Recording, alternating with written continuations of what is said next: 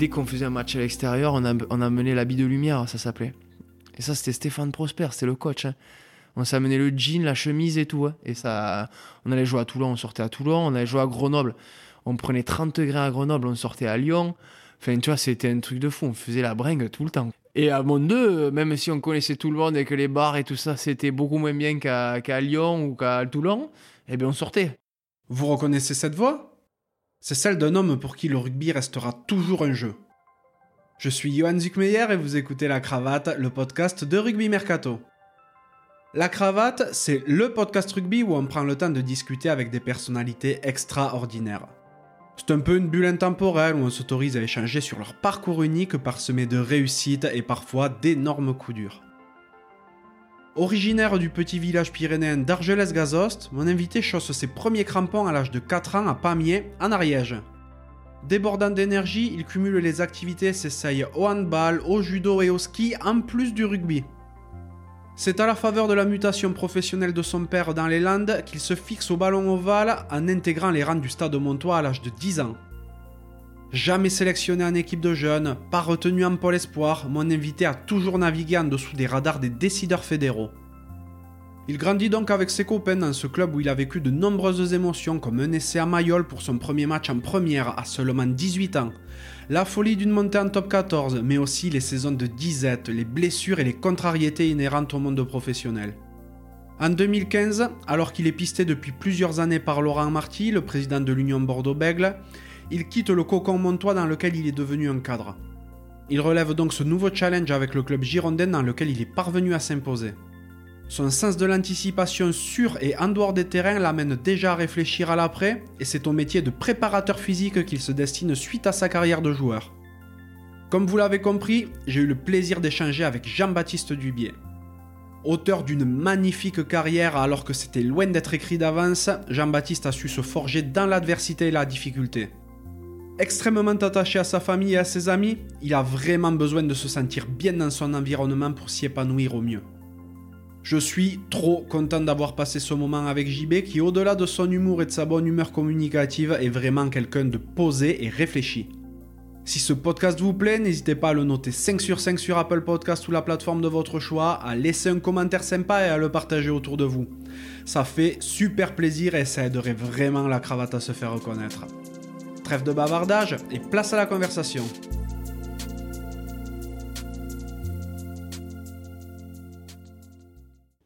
Salut Jean-Baptiste, Salut Johan, comment vas-tu? Ça va bien et toi? Ça va, ça va, merci.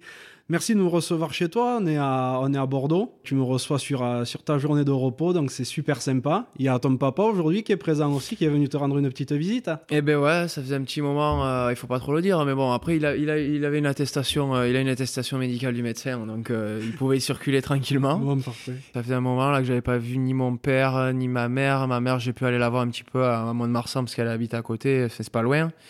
Et euh, par contre, mon père, il est un peu plus loin, donc euh, du coup, je, l'héberge quelques quelques jours et puis j'ai des travaux à faire à la maison, donc ça tombe bien.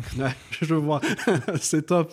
Merci aussi à François Trio d'avoir lancé l'invitation initiale, ça fait super plaisir.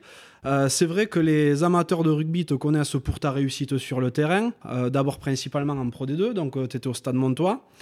Depuis plusieurs saisons, tu es à l'UBB, et, euh, mais bon, faut dire aussi que tu es connu pour tes facéties sur les réseaux sociaux, t'aimes bien sortir quelques saucisses et autres. Mais moi, ce que j'aimerais savoir, au-delà de l'image que tu aimes donner, c'est de quoi rêvait le petit Boulou. Parce Ah. qu'il paraît que c'était ton. Et que c'est d'ailleurs toujours ton surnom. Ouais, c'est toujours mon surnom qui m'a suivi depuis euh, le ben, le, plus le plus jeune âge. Parce que quand j'étais petit, je crois que c'était en rapport avec ma, la, la- la taille de mes joues. J'étais assez assez costaud petit et j'avais une tête de bouleux. Donc c'est resté boulou quoi. Ça boulon. Ça s'est transformé en, en boulon, en tout ça. Moi j'ai des des oncles, et j'ai de la famille qui a de- qui ont de l'imagination pour créer des, des petits. Mais c'est vrai que celui-là il m'est resté. Et on m'appelle toujours Boulou. Alors peut-être un peu moins à Bordeaux, mais quand même, il y en a quand même pas mal qui, qui gardent ça. Et puis à, à Mont-de-Marsan, par contre, tout le monde m'appelle Boulou. ouais. Ouais. Donc c'est le petit Boulou, ça n'a pas changé. Ben, je vais avoir 31 ans euh, et c'est le petit Boulou, quoi. Et de quoi il rêvait alors le petit Boulou Le B, euh, ouf, tu sais, moi j'ai, euh, oh, je rêvais de plein de choses, mais j'ai, j'ai, j'ai une vie quand même très très paisible. Que je suis né dans les Pyrénées, euh, dans un petit village qui s'appelle Argelès-Gazost, où j'ai vécu pendant moi dans ma vie 4 ans. J'avais la famille, les cousins, les copains des parents, le rugby de, de, mon père, euh, euh, ma mère qui suivait aussi le truc. Euh, j'allais à l'école à pied parce que j'avais mon école primaire qui était à, je sais même pas, c'était pas à 100 mètres de chez moi. Tu vois, c'est vraiment une vie paisible, le ski, la, belle vie, quoi. J'ai manqué de mes grands-parents, ils sont partis très tôt.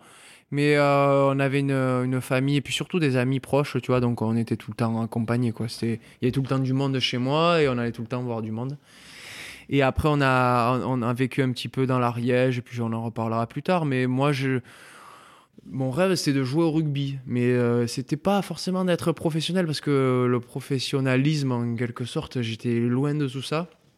C'était le mon jouet, quoi. Mmh, mmh, mmh. J'avais envie de jouer avec mes copains. Et euh, c'est ce qui a c'est ce qui m'a tenu en haleine toute ma vie, euh, jusqu'à maintenant encore, où je me régale et je joue euh, tous les jours euh, avec mes potes. Et, et c'est vrai qu'il y a une période dans ma vie où j'ai dû quand même basculer un peu sur le professionnalisme, parce que sinon je jouais un peu trop, et dans plein d'autres sports. Mais vraiment, c'est ça, quoi. C'était le fait surtout de, ouais, de jouer au rugby, de jouer avec les, les copains. Ça qui me, mhm. ça qui me faisait rêver, quoi. Ouais, bien sûr. T'étais quel genre de petit? Ah ben là, ça tombe bien qu'il mon père, parce qu'il pourra, il pourra rajouter si jamais. Mais euh, je crois que j'étais, alors j'étais quand même assez mignon. Petit, je dormais beaucoup, mhm. mais quand j'étais réveillé, j'avais beaucoup d'énergie. Du coup, il fallait tout le temps que je joue. Quoi. Je crois que j'étais souvent dehors à jouer au ballon. Quoi. Papa approuve, hein Ouais, bah, il approuve. Jouer au ballon, tu vois, euh, être tout le temps, courir. Euh, j'ai mis du temps à marcher parce que j'étais vraiment flemmard. Et euh, ça, ça, je l'ai appris plus tard. Tu vois, par exemple, je me réveillais très tard le matin, donc j'allais pas à l'école le matin. Euh, mes parents m'ont amené que l'après-midi, mais j'y allais pour faire la sieste, tu vois, donc j'étais pas très intéressant. Mais t'as démarré par la fac, en fait. Ouais, ouais, voilà, tu vois. Et les gens, je sais que les gens, ils venaient voir euh, le petit boulot à la maison, mais ils faisaient que dormir, donc c'était pas intéressant, quoi. Et, et après, donc c'est vrai que j'ai plutôt j'ai attendu avant de marcher et, tu vois peut-être marcher ça m'énervait et j'ai attendre plutôt à courir donc euh, il y a eu la transition euh, marché, marché qui était un peu plus lente. Donc je sais que on me foutait dans la poussette quand même, j'étais quand même assez grand, tu vois. Ouais. et euh, ouais, ouais, et ouais. Du coup, des fois, c'est vrai que j'ai cette, nonchalance un peu qui m'a suivi. Je pense que c'est dû à, ma, mon caractère depuis petit. Et, et du coup, c'est vrai que ça me fait rire parce que tu vois, on était avec ma soeur des enfants qui dormaient beaucoup, et ma soeur elle a deux enfants qui ne dorment pas. C'est horrible et elle en chie, tu vois. Et j'espère que moi, quand j'aurai des enfants, j'aurai des enfants euh, comme moi, quoi. C'est tout le mal que je te souhaite. Ah ouais, vraiment, sinon je vais pas tenir, quoi. c'est sûr. T'as fait des études? Ouais, un peu. Ouais. ouais. Pareil, donc euh, l'école, euh, j'aimais bien l'école parce qu'il y avait les copains. travailler, jamais trop travailler. j'ai mis du temps à m'y mettre là, tu vois. Je... Alors peut-être en vieillissant, je deviens un peu plus travailleur, bosseur. Mais pendant les l'école, le collège, le lycée, j'étais partisan du moindre effort. J'avais des bonnes notes, si. J'étais pas, mais je me contentais d'un 11 sur 20. Quand j'avais 9, ça me faisait chier. Voilà. Et je me faisais engueuler. Donc j'ai dû me mettre à travailler, tu vois, à partir de la seconde où euh, c'est là que c'est vraiment que tu commences à travailler. Si tu n'apprends pas, tu, tu, prends des lattes, quoi. Et je sais que premier trimestre seconde, j'étais à euh, ça m'était jamais arrivé, mais j'étais aux, alentours de 10 de moyenne à peine, quoi. Et bon, c'est vrai que ça m'a fait un peu peur parce que j'aimais pas avoir de mauvaises notes. Donc j'ai dû me mettre un peu au travail. Et quand on m'a demandé après, euh, qu'est-ce que tu veux faire J'ai regardé un peu, j'ai zioté quelle était la quantité de travail dans chaque, chacun des, bacs. Et j'ai dit, bah, écoute, je veux faire un bac technologique. Ah ouais, pourquoi? Ah, Il faut que tu aies une raison. Mais j'ai dit, bah, moi j'ai un oncle qui est commercial, je veux faire commercial. Je pensais à mon oncle Joël, à bah, mes trois oncles, je crois. Hein. Euh, Joël, tonton Joël, tonton Roland et tonton Serge, les trois frères de ma, de ma mère, et c'était tous commerciaux. Et il y en a un qui vendait du jambon, l'autre il vendait du, plâtre ou du truc de chez de bâtiment. Et alors celui du jambon, j'adorais parce qu'il me filait tout le temps du jambon. Tu bah et du coup, ben, euh, je voulais faire commercial, puis ça m'allait très bien, puisque je savais qu'en plus, en termes de travail perso, j'aurais pas énorme de, boulot. Et alors, euh, les professeurs, ils étaient euh, effarés, ils avaient dit à mes parents, mais il faut pas qu'ils fassent ça, il faut qu'il fasse un bac général, soit qu'il aille en éco. Bon, il aime pas trop les maths, ou un littéraire, parce qu'il est bon en langue, il aime le français, peut-être qu'il fera un bon philosophe, on ne sait pas. J'ai dit non, et bon, ouais, mais... ça va. Ouais, voilà. Mais tu vois, j'ai dit non et mes parents m'ont laissé là-dedans. Et euh, au final, tu vois, je, je, me souviens avoir travaillé. Euh, tu sais, quand à la semaine avant le bac, euh, j'avais fait venir deux potes de, de, classe et chez moi. parce que j'aimais pas travailler tout seul. Donc on avait travaillé tous les trois, ma mère elle nous faisait à goûter. Et j'avais même pas de cours, j'avais acheté les annales, tu vois, du, du, du, du bac pour pouvoir réviser. J'avais fait comme ça et j'ai eu mention au bac et j'ai même eu, et j'ai eu 16 en philo, mon gars. Eh ben voilà. au moins, au moins c'est réglé. J'ai eu 16 en philo, quoi. Il suffit de s'y mettre au bon moment. Ouais, ouais. Alors j'avais de l'inspiration ce jour-là. Je pense que j'ai eu aussi un peu de cul, tu vois, parce que j'ai, j'ai- tu vois, un truc, à- un truc trop drôle euh, pour euh, le bac d'histoire. J'avais révisé toute la partie techno et tout ça et c'était ce qui m'intéressait peut-être le moins. Mais bon, il fallait, il fallait apprendre les méthodes de calcul, tout ça. C'était quand même assez intéressant, puis ça fait partie de la vie maintenant et tout ça. Et euh, en histoire, ma mère, elle m'amène, euh, elle m'amène au, lycée d'Espio à, à, Dieu- à, à Mont 2, où on passait nos examens. Elle me dit, tu veux pas te lire euh, un ou deux trucs là, quand même, avant Euh, Bon, mais oui, tu sais, j'avais l'anal, donc je lis, euh, je me lis les 30 glorieuses euh, en histoire. euh, pendant le, tu vois, 10 minutes dans, la- voiture. euh. Puis j'arrive, euh, j'étais dans une, dans une, une liste, c'était à l'oral, je me souviens. Et euh, en fait, euh, ils m'ont changé de, groupe parce qu'il y avait un élève qui avait ce professeur-là. Enfin bref, ils me euh, bon, il y en a un qui veut passer premier. Je dis, ouais, moi, c'était la dernière épreuve avant les vacances. Bon, mais vas-y, euh, elle, me donne, elle me donne une majeure en, géo. sur les, les, les maquiladoras mexicains là, et des trucs horribles et une autre en histoire sur la Russie je crois elle me fait je tire une gueule énorme elle me fait ça va pas je dis bah non pas du tout elle fait bon mais je vais vous en mettre une autre elle m'en remet une autre 30 glorieuses Oh, et les fondements des États-Unis, tu vois, un truc euh, le plus simple possible. J'ai eu 15. J'avais rien révisé, quoi. Tu t'es mis au loto un peu ou pas du Oh tout? non, parce qu'en plus, je suis pas trop chatard de, de, de base, quoi. Mais là, écoute, il y avait un alignement des, des, des planètes, et bon, je me suis bien sorti. Mais ça, ça devait le faire. Et après, derrière, j'ai fait un BTS parce que euh, j'étais au centre de formation, il fallait suivre le truc. Tu vois, j'ai fait un BTS, je suis resté à Mont-de-Marsan parce que je, j'avais la possibilité de jouer avec les pros assez rapidement, donc c'est très bien. J'étais pas pris au pôle espoir, donc euh, au final, c'était un mal pour un bien euh, dans la jeunesse parce que j'ai intégré vite les pros. Et puis le BTS, ça s'est passé. Après, j'ai fait des, j'ai fait des trucs d'anglais parce que j'aime beaucoup l'anglais, donc j'ai fait des cours d'anglais. J'ai passé le TOEIC. Je me suis lancé dans une licence après. Pareil que j'ai pas terminé parce que j'ai été branleur. Mais alors qu'il me restait un UE à, à valider, tu vois, bon, je suis persuadé que ça va pas changer le, le cours de ma vie là dans les années futures, mais c'est juste le fait d'avoir été branleur sur ce coup-là, tu vois. Ouais, c'est un peu. Mais sinon, euh, voilà, après là, je continue des trucs, mais c'est vrai que j'avais pas cette fibre d'apprendre, quoi. Et c'est bien dommage. Oui, bon, après, après la suite te montre quand même que le parcours est pas si mauvais que ça. C'est plutôt cool. Tu, euh, me disais que tu grandis à, à Argelès. T'attaques le rugby euh, directement? Alors, trop petit euh, Argelès, parce que moi je suis parti, j'avais 4 ans. Donc, j'ai eu mon premier maillot de rugby d'Argelès Gazost, quand même. Celui-là, il faut, le, noter, mais j'ai jamais été licencié. Parce que j'avais 4 ans quand on est parti, on est arrivé à Pamiers. et une fois arrivé à Pamiers, c'est là où j'ai commencé. Je devais avoir 4 ans et demi, 5 ans, où je suis allé mettre mes premiers crampons, faire mes pre- euh, premiers entraînements au Sporting Club à hein, que je salue. Et, euh, et puis, c'est là où a commencé vraiment le- mon histoire avec le rugby. ouais. Ok. On parle, on parle rapidement d'Argelès. C'est vrai que c'est vraiment une terre de rugby quand même, parce que c'est un, un tout petit bled. Et sur ta génération, toi, t'es 90. euh, 89. Qua- 89. Ouais. Il y a ben, du coup euh, Flo Cazenave, de la même année que Ouais. toi. Florian Cazenave qui, euh, qui est à Vannes maintenant. Un an plus vieux que toi, il y a Thierry Lacrampe. Thierry, Kermit.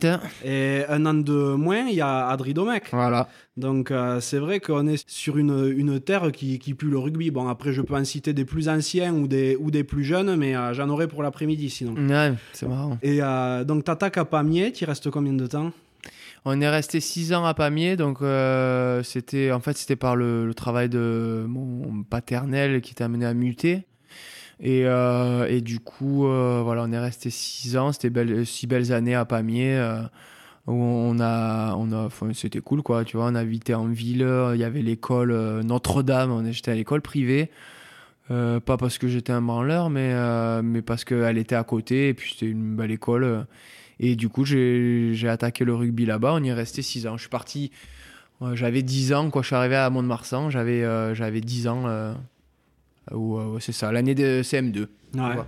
Voilà. Donc, euh, t'attaques de suite au stade Montois là-bas? Direct. Mhm. Là, c'était la préoccupation. Donc c'est vrai qu'après, à, à, à Pamiers, j'ai touché un peu à tous les sports. hein. Pff, une- une- alors, tu vois, une période, pour te dire, tellement j'avais besoin de me dépenser, je faisais rugby, handball, judo euh, la même année et ski l'hiver. Et, euh, et du coup, je sais que j'ai eu, on on a été obligé de m'arrêter parce que j'avais eu une tendinite, tu vois, aux adducteurs, euh, parce que je faisais trop de. Mais, euh, mais je me régalais, quoi. Et alors, le handball, euh, moi, m'a- j'ai adoré ça parce que c'était vraiment, tu vois, c'était quand même assez similaire au, au, au rugby. Et puis, c'est un sport d'intérieur aussi, c'est sympa. Mais c'était, tu vois, une belle période. Et puis, il y avait le dojo de, de, de judo qui était aussi là, tu vois. Donc, j'ai fait aussi euh, six belles années de judo. Où, tu vois, par contre, là, tu apprends la rigueur, tu apprends le respect. Tu vois, où euh, c'est quand même assez. J'ai fait de la compétition, tu vois. Alors, je m'en souviens plus trop, mais mon, mes parents, ils m'ont raconté que donc, tu es tout seul. Et ils me regardaient, donc j'étais dans ma bulle, hyper sérieux. Je faisais mes combats, je gagnais. J'avais pas mal de médailles. J'étais pas trop mauvais. hein. Et donc, tu faisais la compétition, c'était top. Et après, euh, chaque année, ben, tu passais devant, euh, devant les maîtres pour pouvoir valider tes ceintures et tout ça. Et j'avais arrêté. euh, je, pense que j'aurais pu continuer. Ça aurait été sympa, d'aller jusqu'à la ceinture noire. Mais euh, à Mont-de-Marsan, quand je suis, euh, quand je suis arrivé, je n'ai pas retrouvé. Tu vois, je suis reparti voir le handball, j'ai fait un entraînement. Puis l'équipe était moyenne.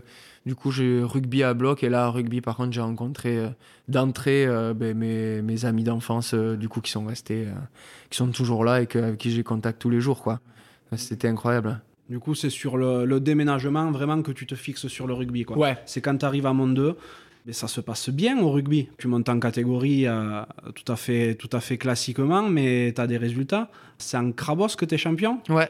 On est vice-champion de France en minime euh, avec la même génération. Et tu sais, à l'époque, c'était super challenge. On perd pas un match et euh, on fait match nul contre Colomiers. Et Colomiers passe parce qu'ils ont marqué un ou deux essais de plus sur le super challenge. Et donc, tu vois, et on fait euh, du coup vice-champion de France avec la même génération.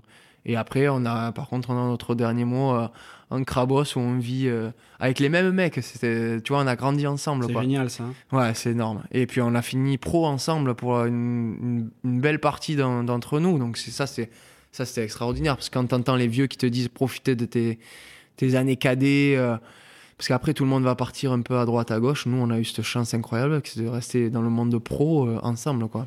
Ça, c'est c'est pas donné à tout le monde, quoi. Mhm. C'est vrai que cette génération-là, euh, en Crabos, euh, Réchel, vous étiez monstrueux. hein. Euh, C'était... Et ben ouais, ouais. Vous étiez craint. hein. Mais ouais, mais ce qui était marrant, c'est que tu vois, on avait pas, on devait avoir deux mecs qui étaient euh, avec l'équipe de France, hein, des jeunes. Tu vois, on avait Yann Bretous et Julien Cabane. Il y avait Morgan Filippono, le pilier, qui est qui, euh, qui, avait fait le pôle, mais je, je sais même pas s'il avait fait la Coupe du Monde ou s'il avait fait des matchs. Il avait fait peut-être quelques matchs, mais pas beaucoup, tu vois. Et en fait, on était, euh, et après, on était que des criquets et qui ont joué au rugby, quoi. Et en fait, on jouait tout le temps, tout le temps. Donc, euh, les entraînements, on se retrouvait avant les entraînements, on faisait des touchés. On faisait des goûters à la plaine des jeux à Monde 2 avant les entraînements. Euh, quand il n'y avait pas de match pendant les vacances, on faisait des, des touchés intergénérationnels, c'est-à-dire la génération Romain Cabane, Rémi Thalès, tu vois, c'était les grands frères. Ah ouais. Et euh, Darius Sec, euh, tout cela, là, on faisait des tournois l'hiver, le championnat du monde euh, pour Noël, tu vois. Et on faisait tout à base de tournois de rugby. On faisait un peu de foot, tout ça, mais c'était que ça. Tous les... Mais toutes les semaines, c'était incroyable. Dans le jeu encore, quoi. Le jeu, jouer à, à toucher, tu vois. Vraiment, on se foutait des peignets, on s'engueulait tout ça, mais on jouait tout le temps. Et euh, ça, c'était euh, l'enfance, moi, que j'ai eue à, à Mont-de-Marsan. Donc, tu vois, c'est une ville qui est paisible. Hein.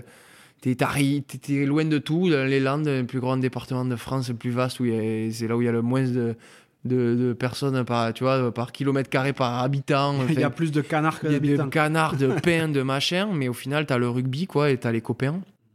Et, euh, et l'été, si tu veux, bon, on allait soit à la plage, machin, mais euh, sinon, on jouait, euh, on jouait tout le temps, quoi. Mhm, bien sûr. Et, et c'était, c'était top, quoi. Ah bah oui, oui. Et t'attaques jeune en, en première à, à Monde 2, peu après ton titre Crabos Ouais, c'est ça. Ouais. C'est ça, en fait, on fait, euh, on fait champion Crabos en l'année 2007-2008. Et euh, Mont-de-Marsan euh, est sûr d'être en, en demi-finale, d'avoir la demi à domicile pour la- l'accession. Et, euh, et il reste un match de championnat de, de Pro D2. Et du coup, ben, ils ont dit, ben, pour récompenser nos petits jeunes, on va en envoyer quelques-uns euh, à l'abattoir à Toulon. Cadeau. Mais nous, on le voit pas comme ça, tu Bien vois. sûr. On reçoit, je crois que donc, euh, la, la finale elle était en mai, donc déjà on vit un truc extraordinaire, être champion de France Crabos pour euh, une bande de potes, tout ça incroyable. Et puis après, on, on reçoit un coup de téléphone de nos coachs, des Crabos. C'était- À l'époque, c'était Claude Marson et Didier Courtade. Et euh, qui ont c'était des coachs qui ont eu des, résultats avec les jeunes, c'était des bons coachs, quoi. Et, euh, et qui nous disent Bon, mais euh, écoute, j'ai eu. allez, c'était C'était Steph, Steph Prosper que j'ai eu après, Marc Dalmazo. Et euh, je les ai eu au téléphone, bon, mais tu vas partir à Toulon. Ah bon, quoi faire? Non, mais tu vas jouer à Toulon. Ah bon? Mais t'y Bon. crois pas, tu vois Ouais. Ben, on va faire ça. Hein. Ben ouais. Et ben, euh, écoute, ok, donc tu t'entraînes la semaine prochaine avec les pros. Ah ouais. Donc, euh, bon, mais nous, on était, tu vois, euh, nous, on était sur un autre monde, hein, à cette époque-là. euh, euh, le, le rugby pro, tu vois, on, a, on, on a, on adorait ça, mais euh, tu vois, on était un peu loin de ça, de se dire. euh, et c'est là vraiment le moment où, euh, en fait, je me suis dit que, que euh, il fallait que je me mette à travailler pour pouvoir y arriver, parce que du coup, on a pris 70 points, 70 à 14. On marque deux essais, euh, un de Yann Bretous et, et moi je marque sur une interception. J'étais rentré à la mi-temps.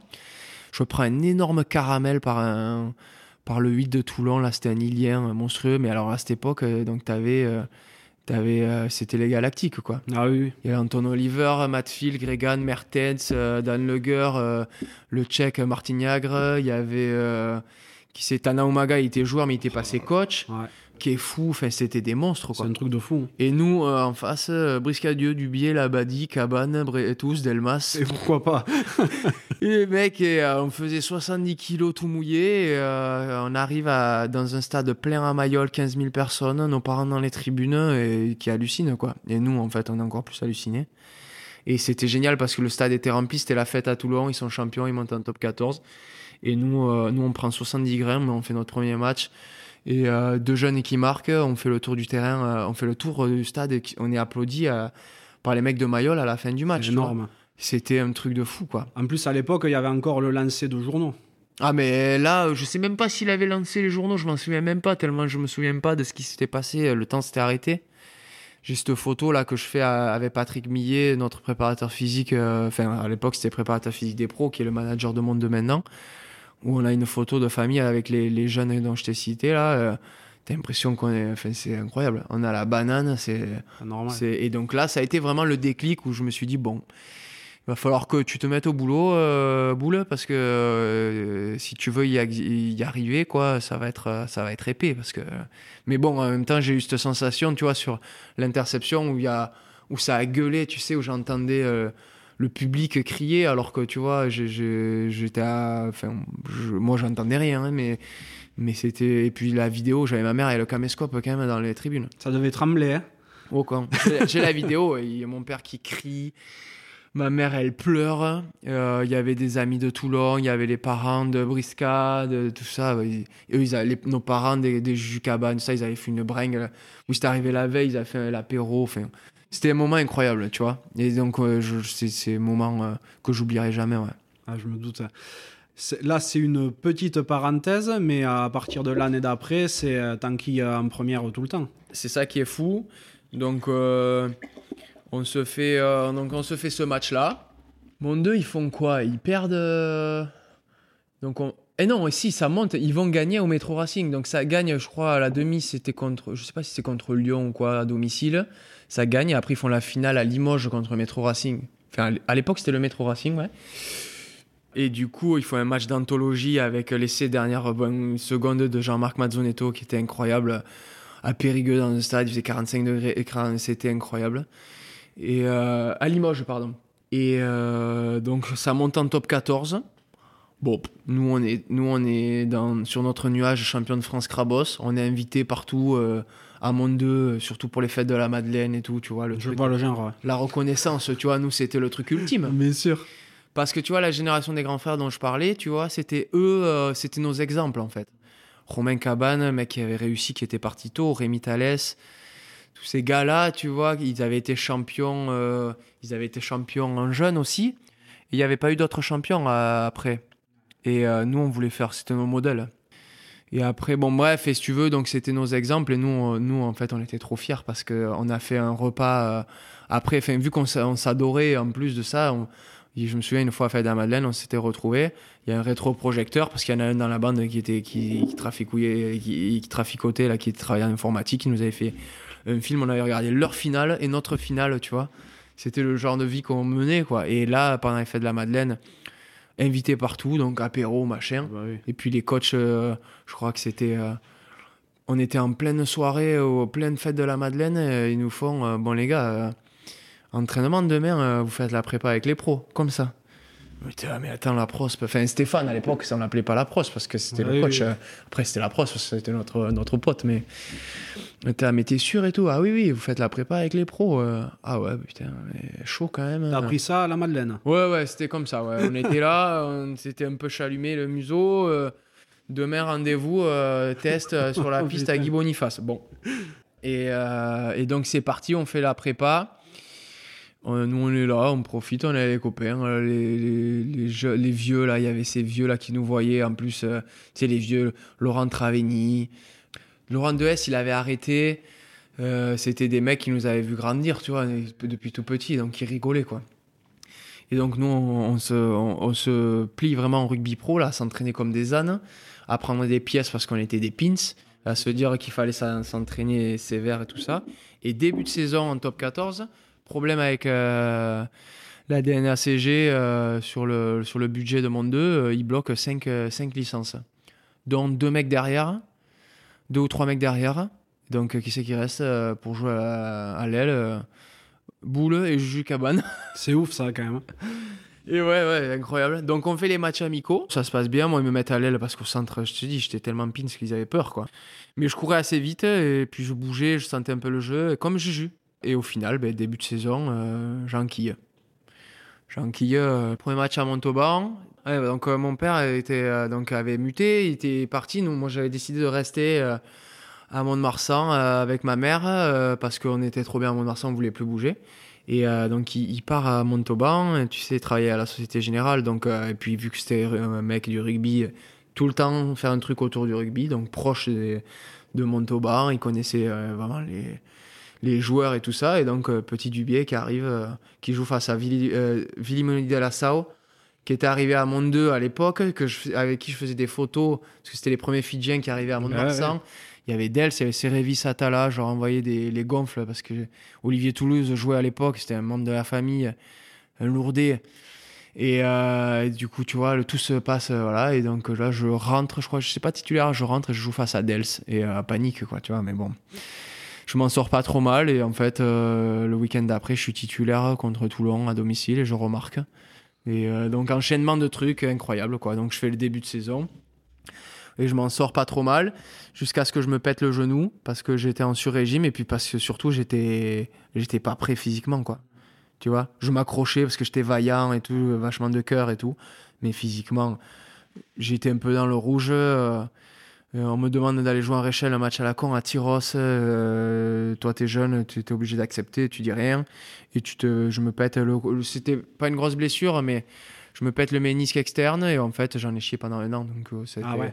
donc j'ai eu en fait dans, dans cette histoire-là, c'était un moment incroyable de, de bonheur et tu vois, de, de- de tête dans les nuages et redescente aussi vite que je suis arrivé euh, dans les oubliettes quoi. Et c'est là que t'en profites pour, euh, pour mettre de la viande un peu pour te muscler. Voilà, j'ai- j'en profite pour mettre de la viande à bloc avec, euh, avec euh, Patrick Millet qui me lâche pas. C'est un des seuls qui m'a pas lâché.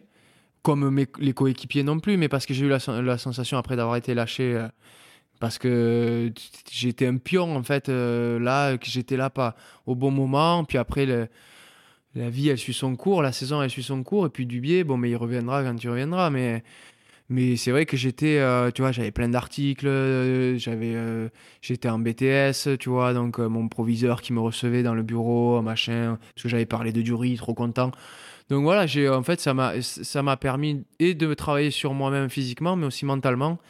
et de me dire bon ben en fait ça peut aller très très vite et il faut faire attention à ce que tu dis euh, comment tu te prépares mentalement parce que parce qu'en fait il y a des gens qui peuvent te tendre la main et puis après plus du tout euh, te considérer tu vois. Donc c'est là où j'ai réussi à prendre un peu mes distances avec euh, certaines personnes et tu vois c'est des choses qui m'ont vraiment vraiment appris quoi. Donc je, je, regrette rien parce que ça m'a servi pour pour tout après quoi. Oui, après, de toute façon, tu arrives à, revenir, mais là, tu vis un peu de Pro D2 quand tu reviens à Monde 2. Voilà, je, je reviens, je mets je- sur une blessure anodine où je suis mal soigné quand même, je, je mets une- un an et demi à m'en remettre, tu vois. Pff, je reprenais. beaucoup pour un ouais, ça faisait beaucoup. Je viens, à, je viens à, à Bordeaux, je suis reçu par un, un gros con de médecin qui, qui me dit que je pourrais plus jouer au rugby. Et euh, j'ai mon père qui a deux doigts de l'emplâtrer devant moi et tout. Enfin, c'était vraiment un peu bizarre. Ouais, t'as 20 ans, quoi. Là. Ouais, j'avais même pas 20 ans, ouais, j'ai 19 ans. Euh, donc, tu vois, c'était pour ça que ça m'a ça m'a formé, quoi. Et puis, au final, après, euh, en travaillant et en étant bien entouré, j'ai la chance quand même d'avoir un cadre familial avec des amis très proches et plus le fait d'être dans un club, quand même, de, où il y a des mecs, tu vois, entiers qui, qui soutiennent les jeunes et tout ça. C'est un club formateur, hein, Monde 2. Ça l'est toujours, mais, mais bon, là, à l'époque, c'était vraiment. tu avais la. T'avais plus de la moitié, euh, voire euh, 70% du centre de formation qui faisait plus de 15 ou 20 feuilles de match par an. C'était incroyable. Peut-être pas 15, mais euh, nous, on était beaucoup en étant en centre de formation à jouer autant que des pros. Quoi. Donc c'était vraiment... Et du coup, euh, tu vois, ça m'a...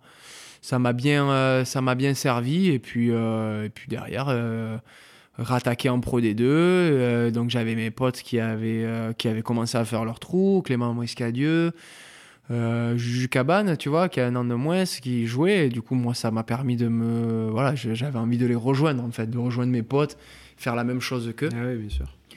Et donc, voilà, revenu euh, en, en Pro D2 euh, avec un staff ben, qui te fait confiance, tu vois, qui fait confiance aux jeunes. Et de fil en aiguille, ça repart. Je je m'étais bien soigné. J'ai bien travaillé physiquement, beaucoup. Euh, parce que j'ai pris du poids, euh, mais euh, j'ai pas pris 10 kilos en un an, si tu veux. J'ai pas euh, un métabolisme comme ça, mais j'ai dû énormément travailler, quoi. Et j'y ai pris goût, donc c'est tant mieux, parce que quand je vois, moi, certains, pareil, de ma génération, qui ont toujours détesté ça.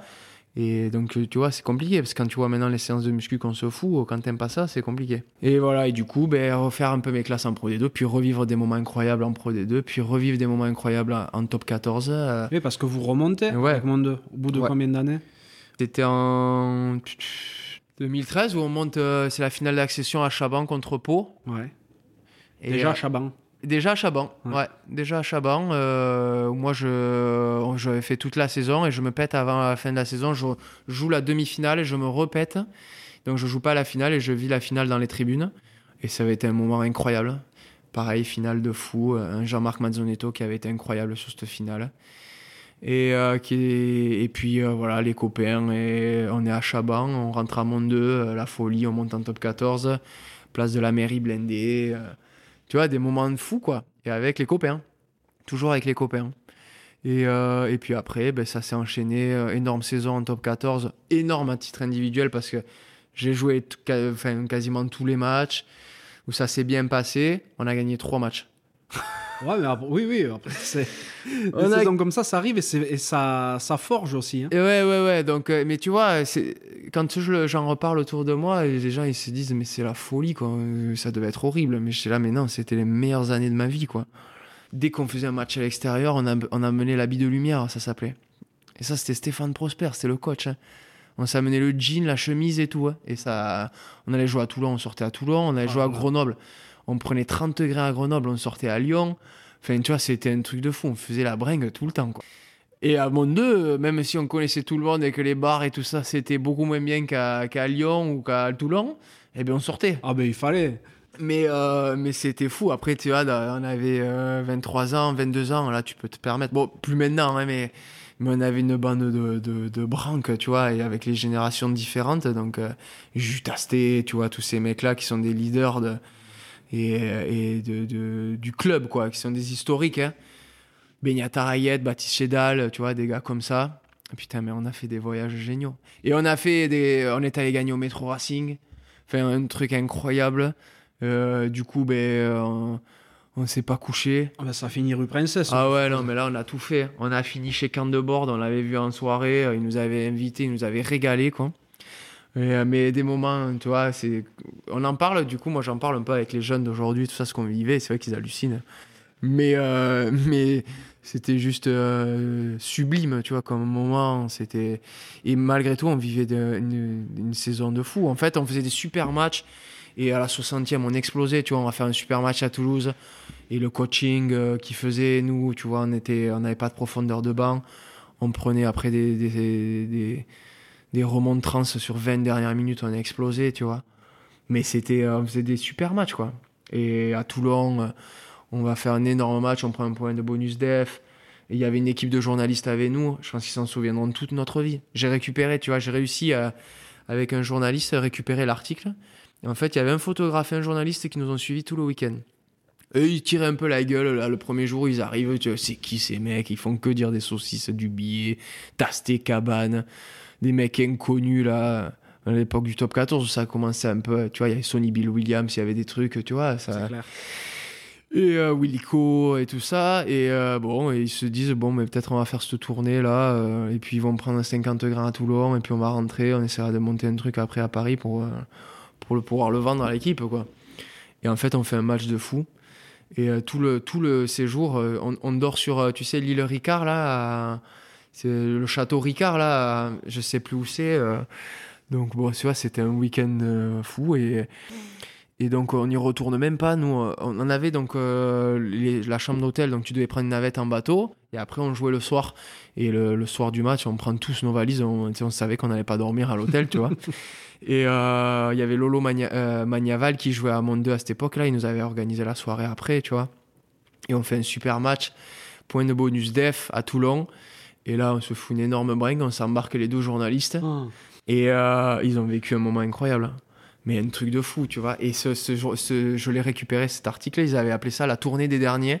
Et c'est une photo, on est dans un bar de pêche au port, là où on devait récupérer notre, notre bus. Et euh, on a chapeau, on est comme ça, les yeux, tu vois, en en couille d'hirondelle. Et, et c'était, c'était incroyable. Et tu vois, les journalistes à la fin, ils nous ont dit, mais on a vécu un truc extraordinaire. Mais on s'était amené et tout ça, hein, on avait... C'était génial, quoi. Vous, c'était préparé de longue date. Mais bon, il faut quand même se rendre compte qu'on ne parle pas de- d'une réserve de quatrième série, quoi. Vous êtes en, non, vous êtes en top Non, 14. en top 14, là. Vous êtes en top 14 et on est en 2014. Ouais. C'était pas il y a 45 ans, quoi. Euh, 2013, ouais, ou 2012-2013, ouais, Ouais. c'est ça. Oui, non, c'était pas il y a longtemps. en donc, fait, euh, ouais, donc, mais ça, ça c'est des trucs qu'aujourd'hui, on ne l'imagine même plus, je pense. Non. Ah, ben là, mais même, tu sais, avec l'histoire des réseaux sociaux, euh, des trucs comme ça, euh, ben, euh, tu peux plus faire ça. Tu peux plus parce que tu peux être sûr qu'on va te prendre en photo et qu'après, derrière, regarde-les. Mais c'était une autre époque, tu Ouais, vois. Bien sûr. Mais c'était une belle époque. Finalement, ben, tu passes encore quelques saisons en Monde 2, tu restes jusqu'en 2015, tu alternes top 14, Pro D2, et tu files à- un peu plus haut, Ouais. à Bordeaux. Mais ouais, alors il faut savoir que cette année, tu vois, le de top 14 dont je te parlais, on faisait les cons, on- quand même, on faisait des bons matchs. Et, euh, et j'avais Laurent Marty qui me ziotait, euh, je le savais, depuis, euh, depuis cette année-là, même peut-être depuis avant. C'était l'époque où Laurent euh, passait sa, en plus de sa, de sa vie de, businessman, il passait sa vie à regarder des vidéos de jeunes joueurs euh, français, étrangers, tu vois. Et, il connaissait tout le monde et moi je sais que j'étais dans le, dans le viseur. Et donc cette année-là, il veut, c'est donc en 2013, tu vois, ou 2012, il, veut que me signer à Bordeaux. Et en fait, moi je suis sous contrat à Monde 2 et euh, j'ai pas de clause et euh, le président veut pas me lâcher. Demande un rendez-vous avec, avec euh, Jean-Robert Cazot et qui était le président de l'époque, qui est toujours d'ailleurs. Et donc je lui dis écoute. Bordeaux veut me signer, moi c'est mon rêve. ils sont prêts à racheter mon contrat. C'était, tu vois, j'avais signé pro, donc les indemnités de formation, elles étaient finies. J'avais un petit contrat, donc tu vois, c'était pas un gros montant, tu vois. Je lui dis La- laisse-moi partir, s'il te plaît, tu vois, tout ce que j'ai fait au club. euh, et il veut pas. Ah. Il veut pas. euh, je fais cet entretien, je le fais avec mon père, je le fais même pas avec mon agent. Parce que moi, j'ai mon agent depuis que j'ai 18 ans qui est resté, euh, qui est resté proche et un ami de la famille qui a joué au rugby, qui est pote avec mon père, tu vois, de l'époque. Donc, euh, je suis quand même très comme ça. Moi, je travaille un peu qu'avec des gens euh, de la famille à qui j'ai entièrement confiance. Et du coup, on fait cet entretien et Jean-Robert veut pas lâcher. Et euh, là, je craque, je me fous à pleurer et tout dans l'entretien, quoi. Et mon père qui essaye de voir euh, et de, négocier, en fait, il n'a pas voulu lâcher. Donc, euh, je lui en ai voulu, et puis au final, après coup, je me dis que c'était le destin, que ça devait pas se faire, et qu'en plus de ça, j'ai vécu encore des années magnifiques avec mes amis, quoi. L'année d'après, on fait une, année moyenne, et l'année suivante, on refait une bonne année. C'est l'année où, en 2015, je signe à, je signe à Bordeaux pour de vrai. J'arrive à, à Bordeaux, à l'UBB. Ouais, et euh, ju- juste, comment t'arrives, toi, à te remobiliser quand on te retienne de force, hein, au final, à, à Monde 2 Ben, c'est dur, mais tu sais, moi, j'ai- je me suis forgé mon caractère euh, avec beaucoup de. J'ai été souvent recalé, en fait, avec le rugby. J'ai fait zéro sélection. J'ai fait un peu l'équipe des Landes, mais c'est c'est quand même, si je faisais pas l'équipe des Landes, c'est que vraiment, t'étais pas très très bon. Euh, tu vois, l'équipe d'Aquitaine, tout ça, parce que j'avais j'étais, euh, j'avais un physique, euh, voilà, tu vois, c'était pas la période où il fallait des mecs solides au centre. Moi, j'étais un joueur de ballon. J'aimais faire jouer les autres et tout ça. Je traversais pas le terrain et ou très peu. Je courais vite, j'avais des bons appuis parce que j'avais fait du ski et tout ça, tu vois, mais j'étais pas physiquement, voilà, je, je me battais vraiment avec mes armes, quoi. C'était ma technique qui me faisait faire, tu vois, j'étais meilleur avec des, avec des bons joueurs autour, quoi. Et du coup, j'étais tout le temps recalé pour l'espoir, euh, tu vois, on me faisait jamais trop confiance. Donc c'est ça qui m'a fait forger mon caractère, donc j'ai jamais rien lâché, tu vois. Et là, ça a été encore un autre coup derrière la tête, tu vois. Quand je te dis que j'ai pleuré dans le bureau, j'en ai vraiment pleuré, comme le jour où, j'ai reçu la lettre du Pôle Espoir pour me dire qu'ils me prenaient pas.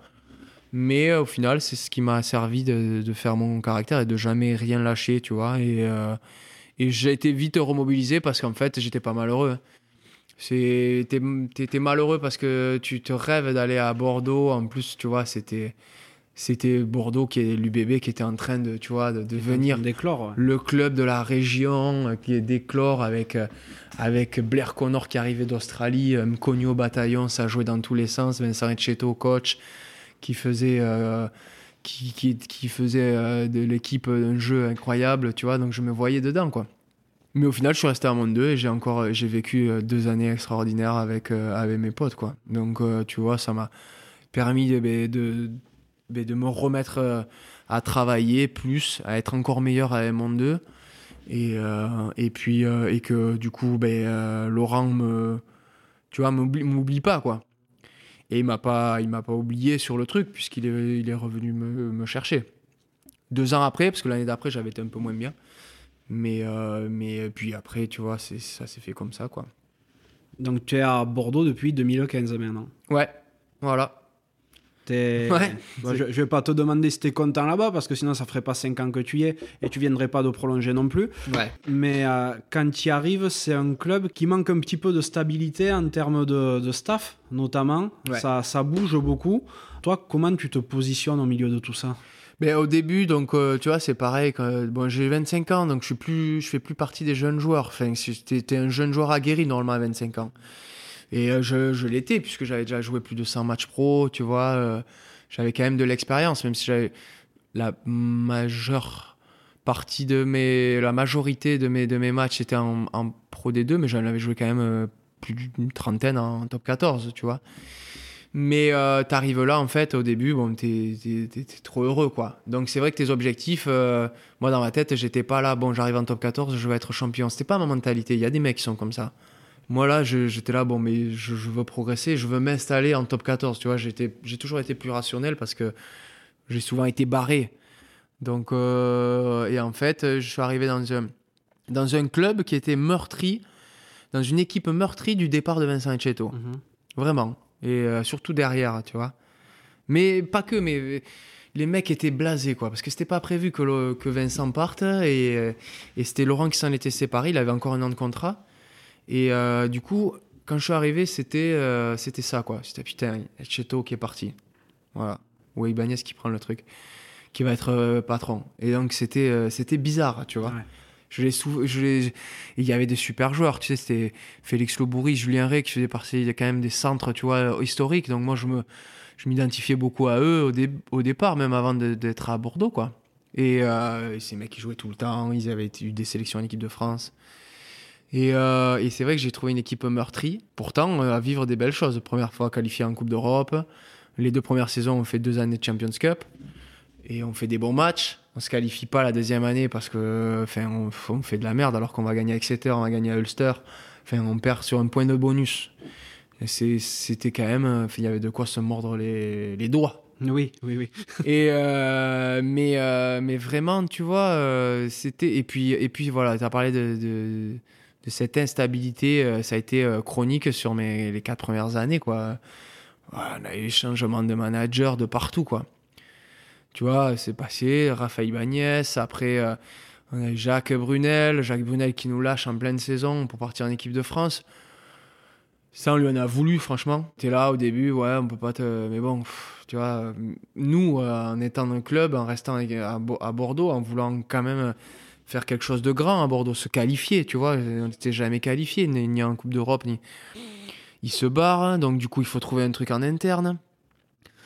Euh, et du coup, C'est c'est qui qui reprend? C'est Worsley à ce moment-là? Worsley, c'est euh, Joe Worsley qui reprend, euh, qui, qui, qui donne de sa personne, qui est pas un manager, mais qui est un super coach de la défense. C'était un énorme coach. hein.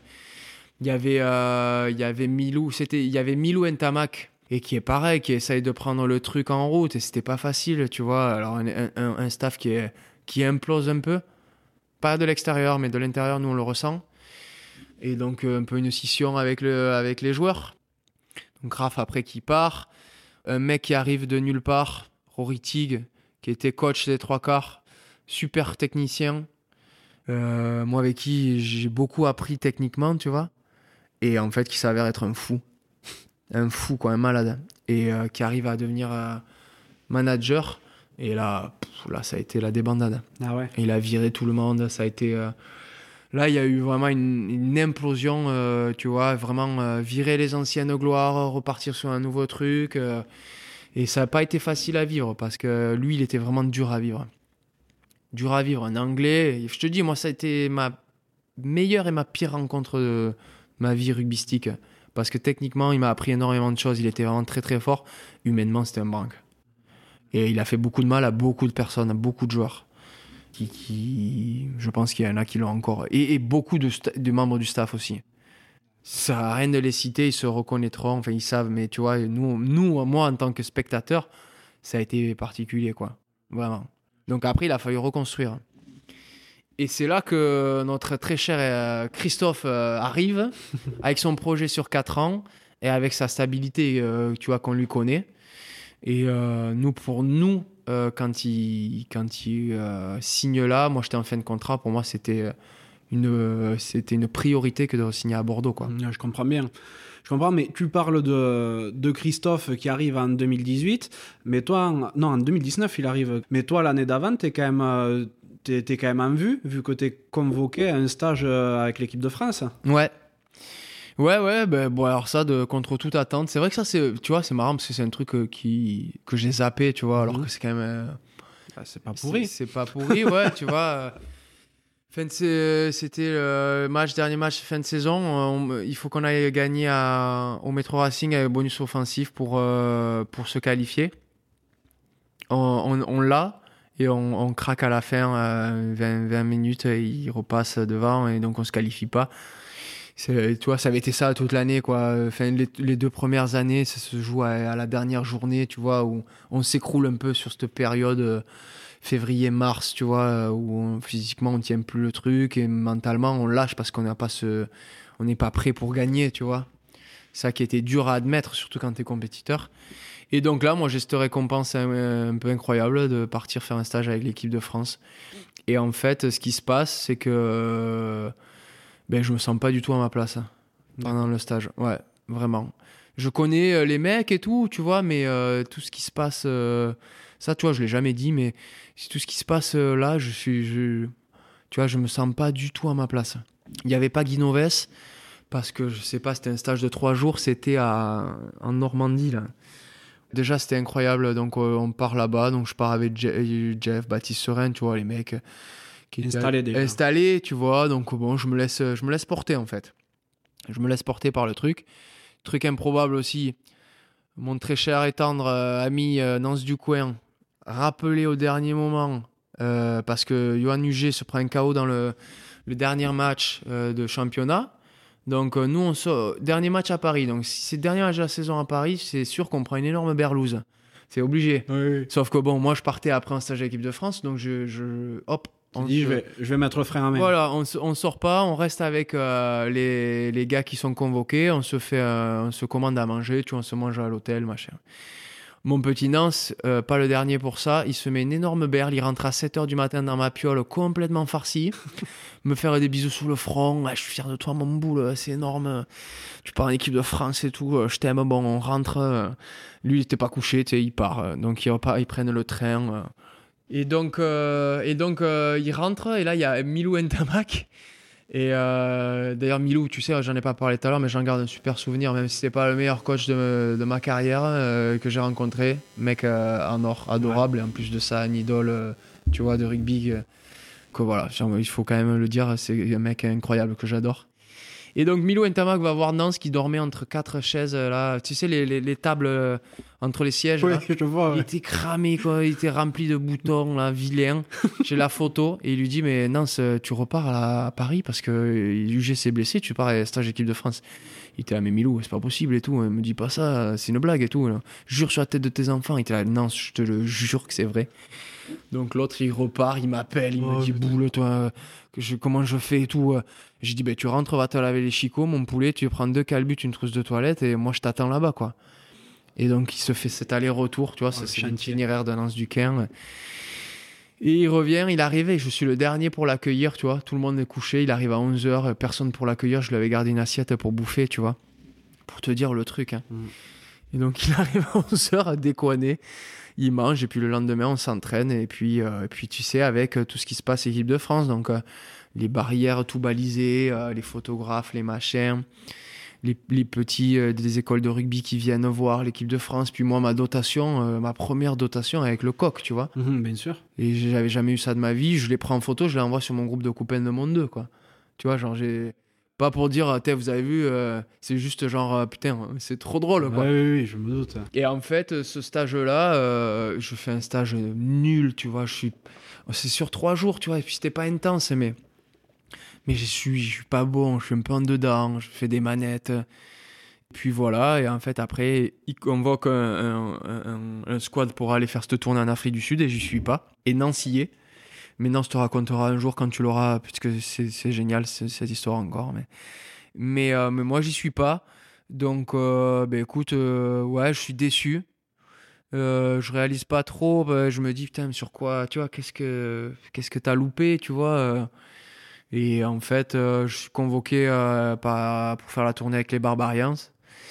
Capitaine, mon idole de toujours, Fred Michalak.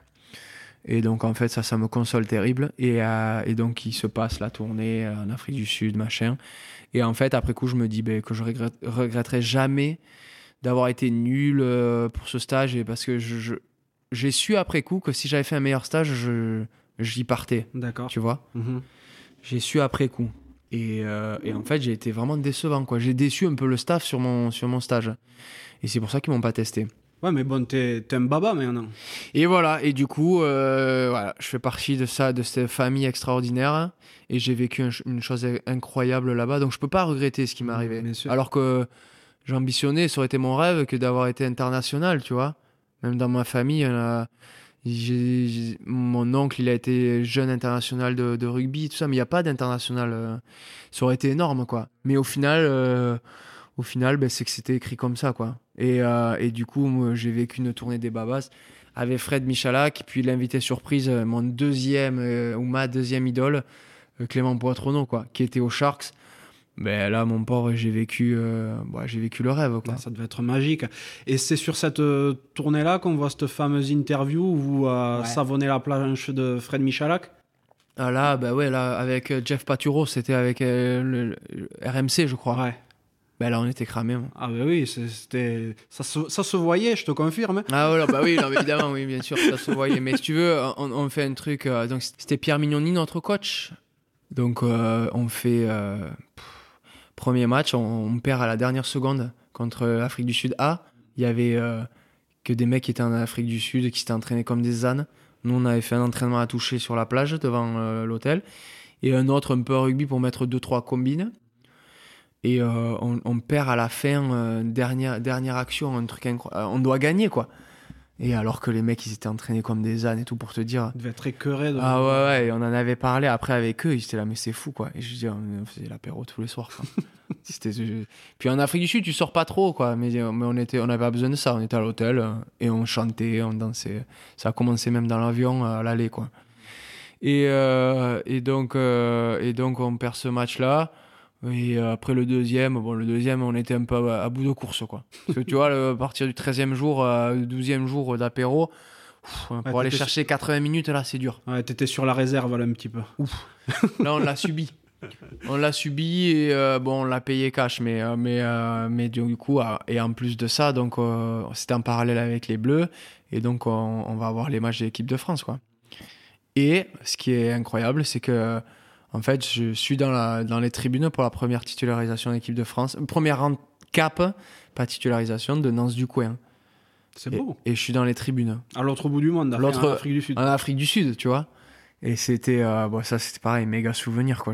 J'ai toujours sur mon téléphone le moment où il l'appelle et qu'il est là, euh, il est son numéro 21 là qui va rentrer et, et que nous on est dans les tribunes avec Marco Tolègne, avec petit Antoine Herbani et qu'on est plein et que c'est énorme, tu sais. Et on est là, mais c'est incroyable. Et tu vois, moi, pas une seconde, je me dis, là, à cet instant-là, mais t'aurais dû y être, ou limite même euh, pas y être à sa place, tu vois, mais pas un moment. J'ai aucun, aucun remords, aucun, tu vois, je pouvais pas regretter parce que ce que je vivais, c'était juste incroyable, tu vois, et puis ça me, ça me correspondait davantage, tu vois. Mais puis, c'est, t'es pas, t'es pas encore un vieillard, euh, il est pas trop tard. oh là, là, non, non, là maintenant c'est cuit. Là c'est cuit parce qu'en plus, tu vois, avec cette nouvelle politique qu'ils ont de faire jouer ces jeunes joueurs, et puis en plus, il y a de très bons jeunes. Moi, je, euh, moi là, j'ai, je, je, je- j'ai pas du tout cet objectif-là, quoi. Mon objectif, c'est. Après, tu sais, les choses, elles se font si elles doivent se faire. Et si on fait des très bons matchs, si on, si on gagne euh, comme on a pu faire l'année dernière, et si, on, si là, on, on se lance bien dans la saison, et si on va loin, tu sais, ça peut aller très vite. Ah oui, complètement. Mais euh, honnêtement, euh, là, moi, mon... ce qui est primordial pour moi, c'est de, c'est de gagner avec ce club, quoi. Qui, du coup, fait partie de, de moi maintenant, hein, à part entière. Ouais, complètement. Mais justement, c'est- on a parlé de, de cet épisode avec les Babas et l'année d'après, donc, euh, Christophe Urios arrive. Et là, tu vois une nouvelle dimension à nouveau qui est donnée au club? Comment Ouais. ça marche? Ben là, j'apprends, euh, ouais, j'apprends. Nouvelle chose, quoi. Christophe qui arrive avec sa méthode. Déjà, il faut savoir que c'est Christophe qui a, qui a fait en sorte que je reste à Bordeaux. Tu vois, parce que j'ai été dans une année un peu compliquée, je suis blessé. Ça se passe plus très bien avec, euh, avec Rory Tig. Puis après, il est, il est viré. Euh, Christophe, il a annoncé, je crois qu'il a annoncé assez tôt, hein, en janvier, je crois. C'est ça qui fout le bordel un peu à Castres aussi. Et donc, moi, je me suis fait euh, opérer de la cheville. euh, J'ai eu un eu un début compliqué. Et donc, euh, un peu compliqué pour renégocier avec, avec mon président. Et en fait, je sais que c'est Christophe qui, qui veut absolument me garder avec Fred Charrier. Donc, ça, c'est déjà pas mal pour repartir, tu vois. Te dire déjà, t'as un mec qui t'as envie de t'entraîner, qui veut te garder. Et donc, euh, du coup, ben, là, tu rebascules sur un nouveau truc, te préparer comme un âne pour, pour pas décevoir. Et, euh, et en fait, t'apprends. Et j'apprends euh, la méthode Urios, quoi, comme tout, tout notre, tout notre effectif. Et sur, voilà, l'écoute, préparation de, de la saison, préparation du projet de l'UBB, à savoir reconquérir un peu nos, nos supporters, le corps de nos supporters, et, et par quoi? Mais Par produire du jeu, par euh, quel type de jeu, avec quel type de joueur? Et euh, en fait, c'est ça, quoi. C'est tout le travail de base. Il y a un travail en amont qui a été fait déjà par Christophe. Lui, il avait son projet était déjà chiadé sur 4 ans.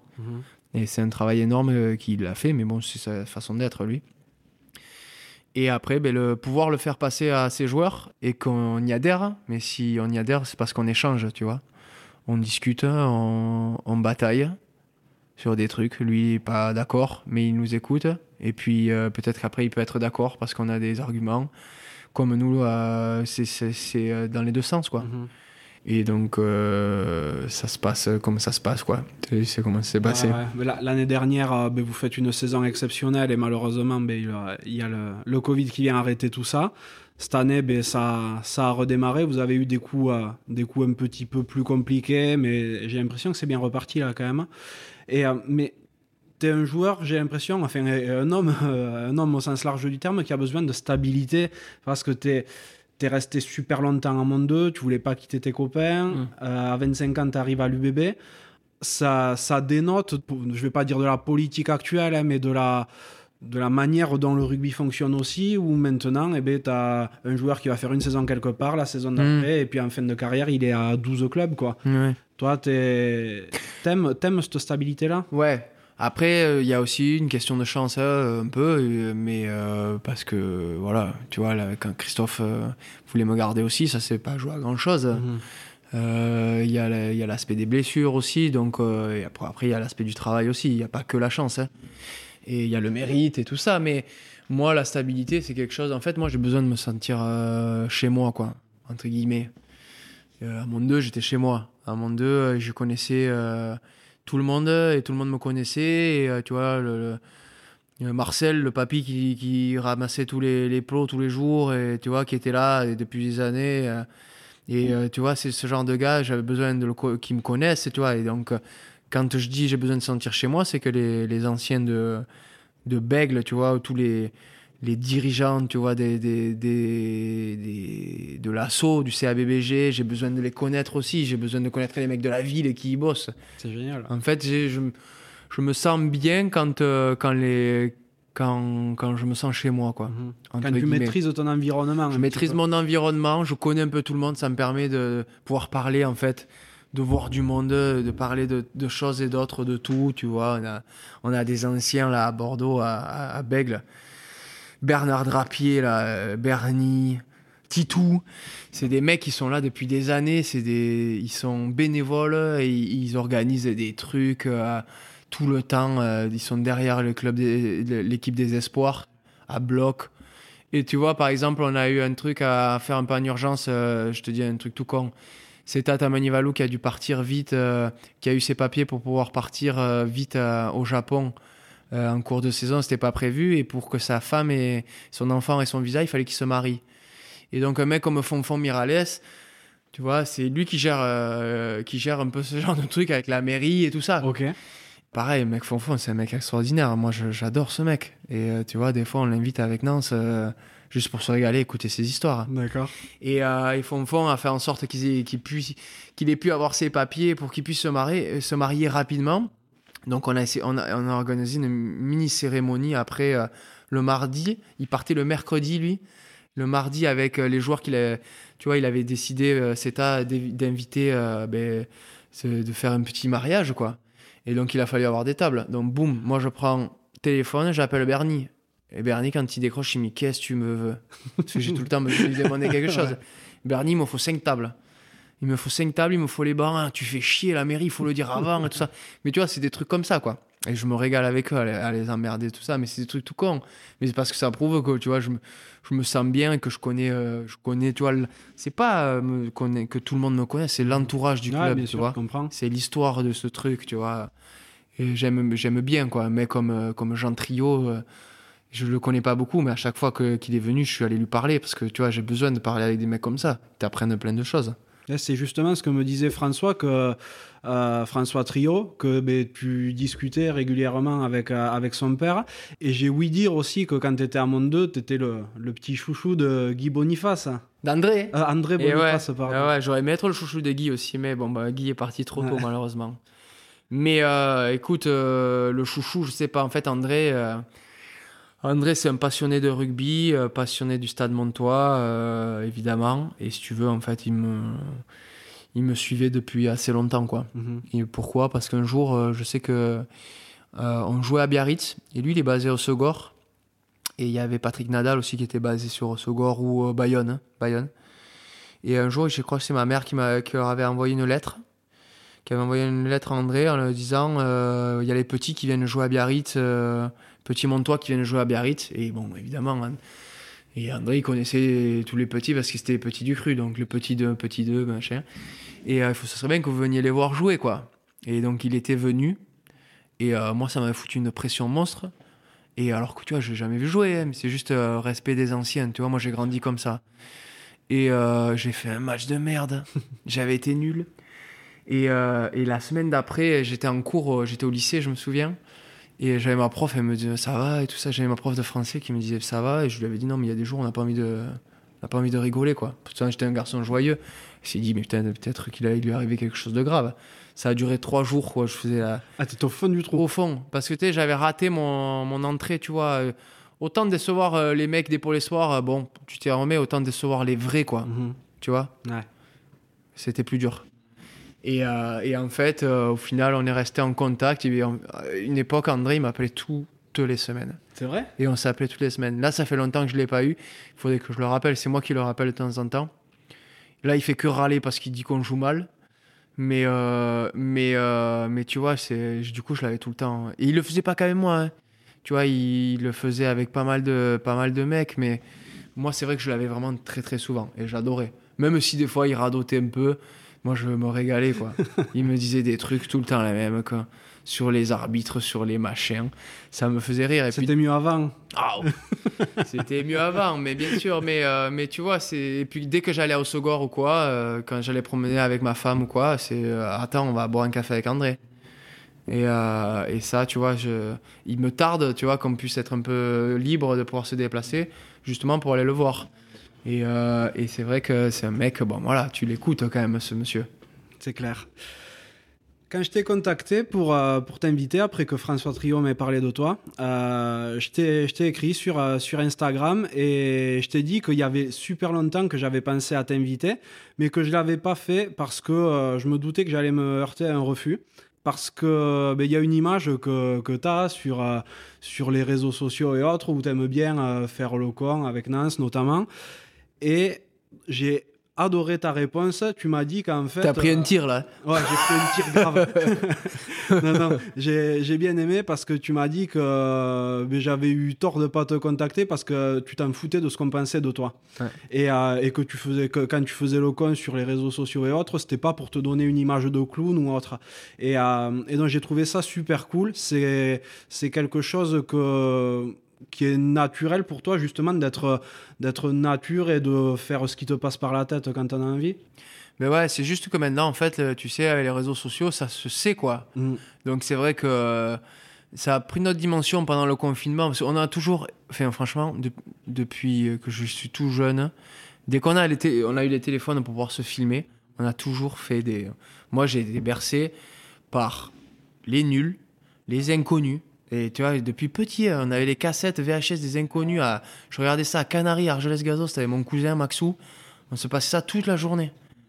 Les petites annonces des lycées Moon. Mais des trucs. euh, Et en fait, euh, euh, ma mère, elle était photographe, elle faisait des photos, puis elle avait caméscope. Ma tante, elle faisait que filmer aussi. Donc, du coup, on se mettait en scène. Ma soeur, elle me filmait, moi, je faisais le con. Et, en fait, euh, j'ai toujours aimé faire ça. Et après, c'est dans l'entourage dans lequel tu vis. Quand t'as les mêmes pimpins que toi, à Monde 2, ben, on faisait les cons tout le temps. On se déguisait tout le temps. On faisait des soirées déguisées. Et à Bordeaux, voilà, j'ai trouvé des champions. Tu vois, avec Nance et avec Romain Lonca, parce que lui, tu vois, il est discret, ce petit Lonca, mais pareil, c'est une encoche. Euh, Jean- Jean-Marcelin Butin. Et tu vois, on se faisait des trucs, mais juste se filmer et puis l'envoyer sur le groupe des joueurs.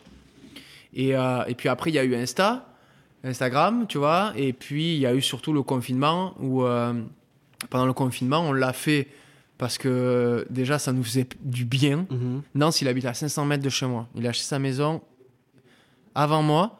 Moi, j'ai acheté sans un truc, euh, sans euh, on n'était pas du moins, du, tu sais, du- quand même, on n'est pas si proche de se dire, bon, il faut que j'achète à côté de chez Ah, toi. quoi. bien sûr. Même si, quand euh, pour la précarrière, on s'est dit quand même, il faut qu'on achète au, dans- au moins dans la même ville. Ouais. tu vois?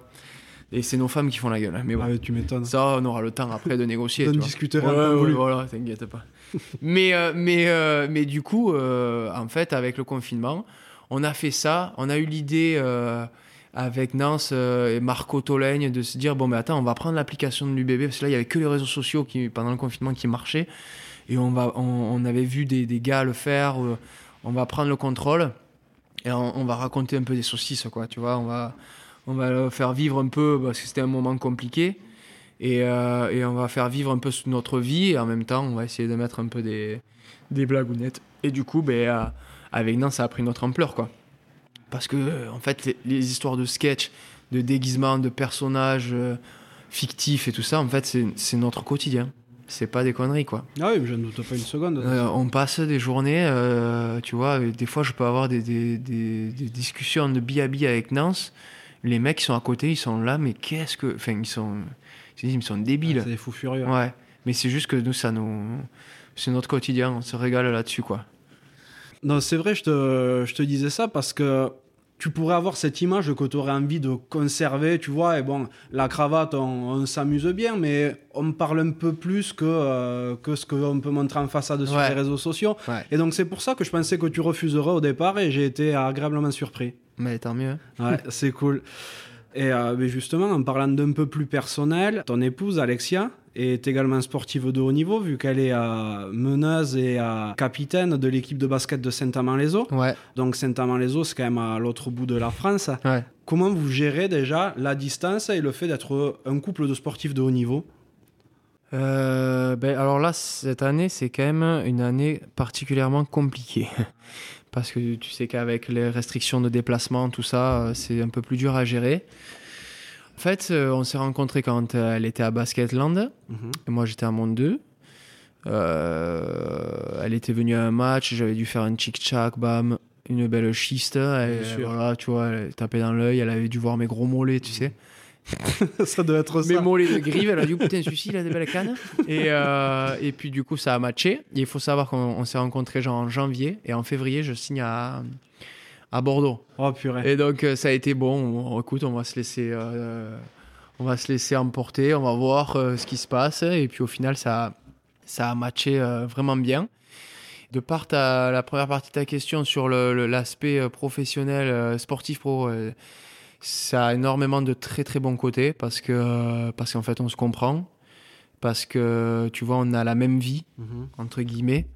Donc, C'est-à-dire que quand, euh, mais quand tu as des périodes où tu es fatigué, euh, en rentrant de ton boulot, entre guillemets, ben, euh, tu comprends que c'est plus dur à expliquer. Par exemple, quand tu as euh, ta femme qui, euh, qui travaille euh, et qui après rentre à la maison et quand elle a son mari qui est mort, qui est sur le canapé, tu vois, et puis se péter un câble, tu vois, qu'elle comprenne pas. Mais euh, là, en l'occurrence, tu vois, il y a des choses comme ça. Il y a le fait que tu as des obligations aussi, tu sais, tout le, travail de l'ombre, de la récupération, du sommeil, de, des, des, des promos, tu vois, envers les, les, partenaires ou les trucs comme ça. Donc ça, c'est des choses, tu vois, par rapport à notre vie où, euh, où on se comprend. C'est-à-dire qu'il y a des sacrifices à faire, que ce soit individuel, par rapport au couple, où, euh, ben oui, c'est dur, mais on l'accepte parce que c'est ce qu'on veut. On est sur une période où, tu vois, on est plus proche de la fin que du début.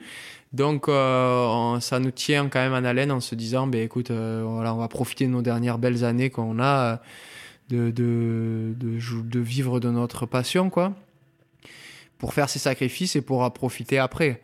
On a eu, on n'a jamais trop vécu ensemble. euh, euh, la période du confinement nous a fait du bien parce qu'on a, on, on s'est rendu compte qu'on pouvait vivre ensemble. Ouais. On n'a pas- on n'a pas un peu parlé, de- on n'a pas parlé de divorce. Si, alors elle, elle a, il y a un moment où elle a dégoupillé, mais parce que j'en pouvais plus. Moi, j'ai, j'ai, fait une soirée là dans ma cave. Là, je t'emmènerai. J'ai une, une cave secrète avec mes Ouais. voisins. Là. D'accord. Certains du Quin, certains euh, Lamera. Oui, oui, oui. Et euh, elle a pété un câble parce qu'on tapait sur le, sur le placo et bon, c'est, elle, a- elle a- elle a disjoncté quoi.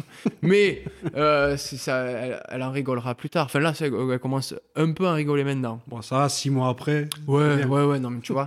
mais euh, non, non, on n'a même pas parlé de divorce. On s'était mariés en, en juin 2019, tu vois. Donc, euh, mais euh, donc non, ça s'est bien passé. Et c'est vrai que là, ben, euh, c'est une période un peu plus dure parce qu'après, elle est partie à Bourges.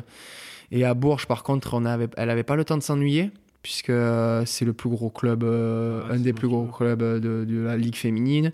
Ça jouait la grosse Coupe d'Europe, donc entre les voyages en Russie, les machins, elle avait la Coupe d'Europe était énorme, c'est des énormes déplacements, donc elle s'ennuyait pas. Ça, a été assez compliqué parce qu'en fait, elle était toute seule, vraiment, et en fait, c'est une vie de fou.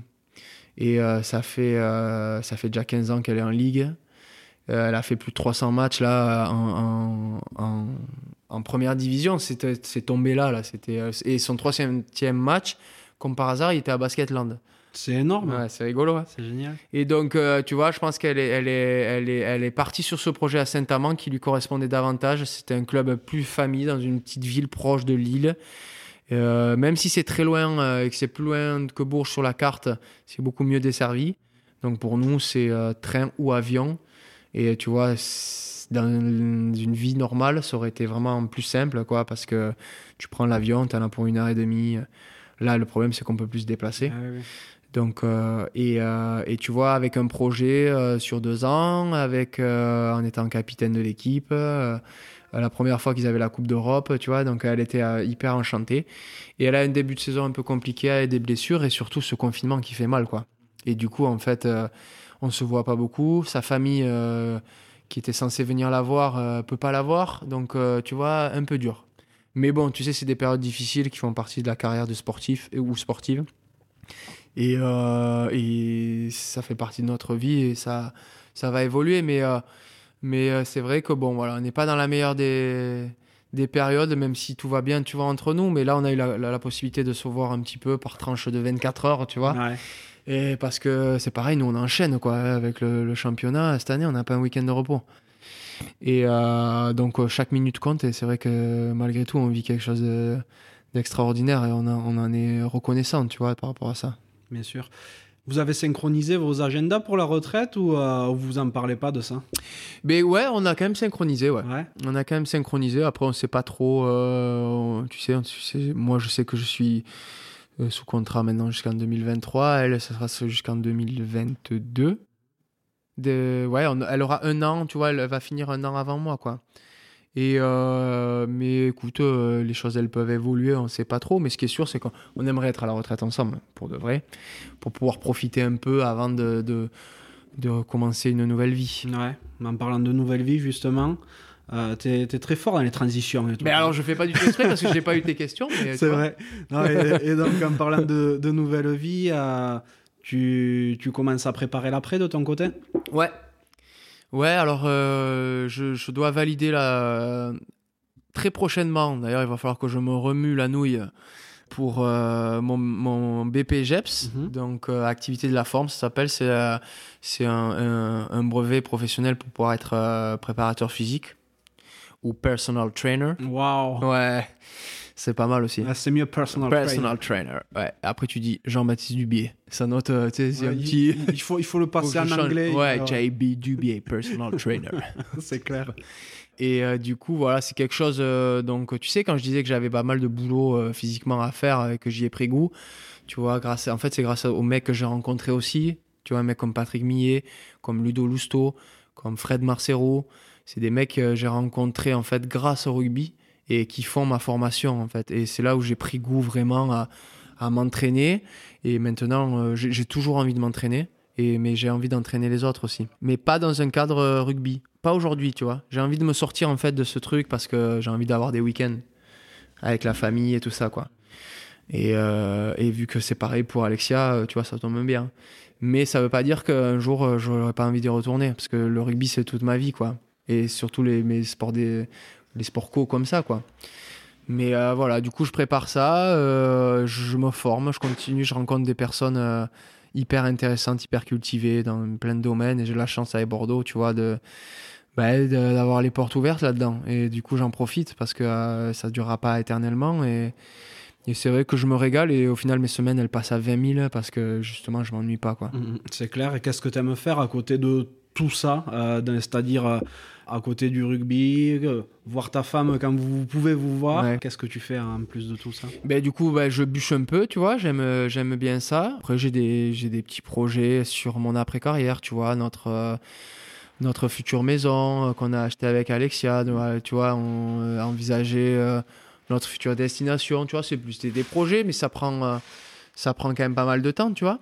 Mais, mais après, ce que j'aime aussi par-dessus tout, c'est quand on a un, un jour off, c'est aller boire un bon café avec les collègues, c'est le, la veille du jour off, faire un repas de faire un repas avec les, les copains de l'équipe. J'ai la chance d'avoir ce groupe-là.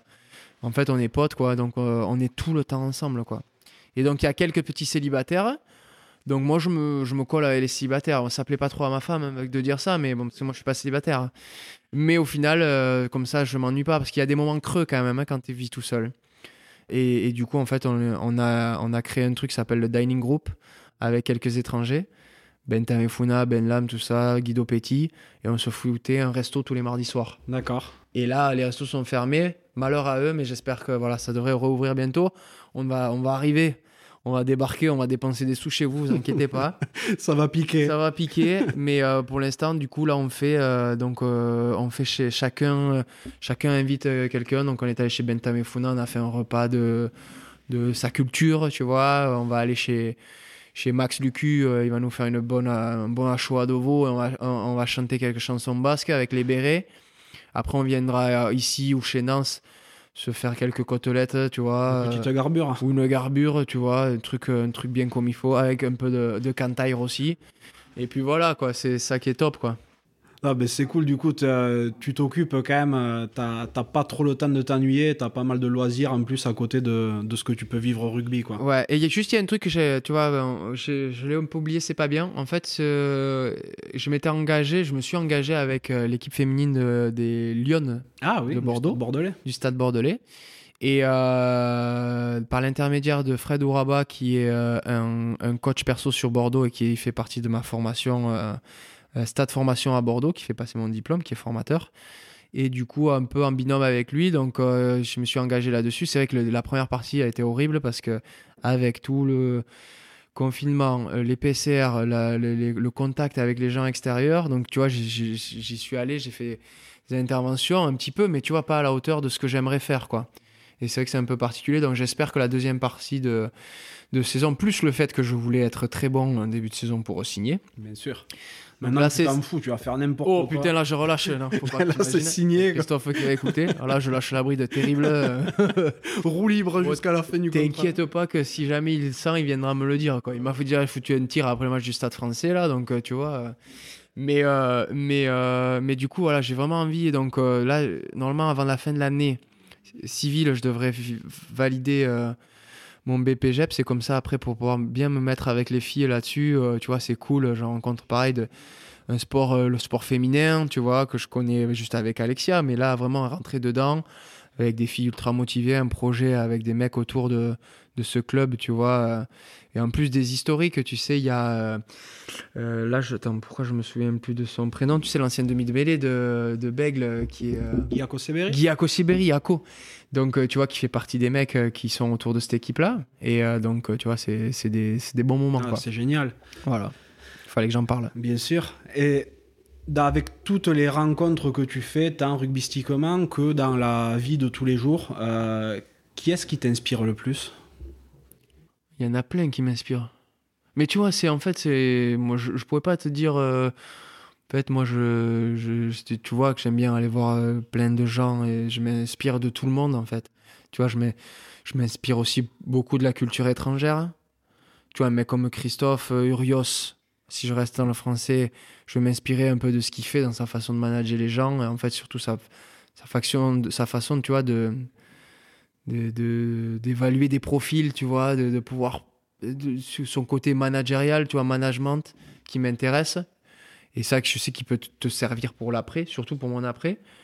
Je vais m'inspirer de la connerie de Nance Duquin, tu vois, qui, euh, lui, a ce- cette faculté à être détaché un peu de tout, ce qui fait sa force, même si des fois on peut lui reprocher, parce que tu vois, c'est un mec qui fait un début de saison compliqué. Il a eu beaucoup de blessures, le pauvre. Mais il a tout le temps la banane. Donc un jour, je sais pas si t'es membre du staff ou quoi, ils se disent mais est-ce qu'il a vraiment quelque chose? Parce que tu peux pas être heureux euh, quand tu es rugbyman professionnel et, et tu sais quand, quand tu es blessé tout le temps. Ouais. Et en fait, euh, il n'est pas forcément heureux, mais il, il est tellement positif autour de lui qu'en fait, il est tout le temps en train de déconner et, il- et en fait, il apporte le bien autour de lui. Tu sais, il apporte une osmose, tu as une, une atmosphère hyper positive, tu vois. Et ça, je sais que lui, tu vois, sans le vouloir, parce que c'est un pimpin, sans le vouloir, il m'a beaucoup aidé. Parce que moi, tu vois, par exemple, j'ai blessure, boum, tu sais, je vais me fermer. Au fond du sac. Je vais mettre des tirs au kiné, au doc, tu vois, des trucs pas bien. Et là, dessus, j'ai évolué euh, parce que, tu vois, ce- cette personne, euh, je, un mec, euh, je sais pas, tu vois, c'est Tata Manivalou. euh, euh, Semira Dradra. Des mecs qui ont eu des histoires un peu incroyables de, de, de vie, quoi. Et euh, qui sont euh, dans euh, l'échange, qui sont dans le partage. Tu vois? Euh, Où on est, nous, un peu différents, les Français. Mec, il va t'accueillir, il va t'inviter, il va jamais te demander quoi que ce soit, une contribution financière ou quoi. C'est, il va t'offrir un truc. Parce que c'est comme ça. Il va te- t'inviter à bouffer, il va t'offrir quelque chose. Et tu vois, c'est. J'ai plein de, de gars, tu vois. Là, je te parle des derniers, des derniers personnages, mais un mec comme, comme Baptiste Chédal, tu vois, qui joue au rugby avec moi, euh, qui m'a beaucoup appris euh, là-dedans, tu vois, de m'ouvrir vers les étrangers, de m'ouvrir vers les personnes. Euh, c'est des. Toutes mes rencontres, en fait, mes potes d'enfance, tu vois, chacun a ses. On a tous nos qualités, nos défauts, tu vois, il faut savoir se servir un peu de ça, prendre un peu chacun et se servir, tu sais, prendre un peu de, le, le bon côté de chacun et se dire, mais pourquoi moi je suis pas comme ça? Pourquoi je pourrais pas être un peu comme lui, tu vois? Et euh, moi, c'est ma façon d'être, ouais. Ah, c'est bien. Après, c'est vrai que tes sources d'inspiration, elles sont très portées sur les rencontres que tu as pu faire dans le rugby, mais aussi parce que tu baignes dans ça depuis que tu es tout môme, quoi. Ouais, voilà. Oui, voilà. Il y a plein de mecs euh, que j'ai badé quand euh, j'étais jeune, tu vois, et que j'ai eu la chance de rencontrer en plus. Et jouer avec les babas avec eux. Ouais, voilà, jouer avec les babas ou être coaché par l'un d'entre eux, tu vois. Et, et en fait, c'est ça qui est trop bien. La chance que tu as, tu, bades les mecs, puis au final, tu, tu, tu échanges avec eux, et au final, tu sympathises avec eux. Et, euh, et donc, tu apprends avec eux, et t'écoutes, euh, parce qu'ils ont des choses trop, euh, trop bien à à te raconter. Donc, euh, voilà, moi, c'est comme ça que je vois les choses. Ouais. C'est sûr. En discutant avec Rémi Lamera, à la fin de l'épisode, je lui demandais s'il y avait une question qu'il avait envie que je lui pose ou un sujet qu'il aurait aimé qu'on aborde ensemble. Et il m'a parlé de, de l'échec. Il aurait aimé qu'on parle de, de éventuellement d'échecs qu'il aurait pu avoir à surmonter. Et, euh, et c'est vrai que j'ai trouvé ça super intéressant en définitive.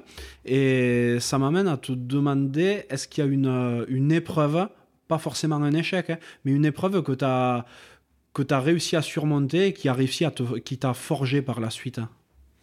Ben, tu sais, c'est moi, je, ce que je te disais de, de par euh, mon évolution, tu vois, au rugby, ça a été, ça a été pas mal d'échecs, tu sais, d'être recalé un peu partout, tu vois, de ne pas être, euh, en gros, de pas avoir la légitimité de, de, de, se dire on croit en moi ou on va croire en lui plutôt.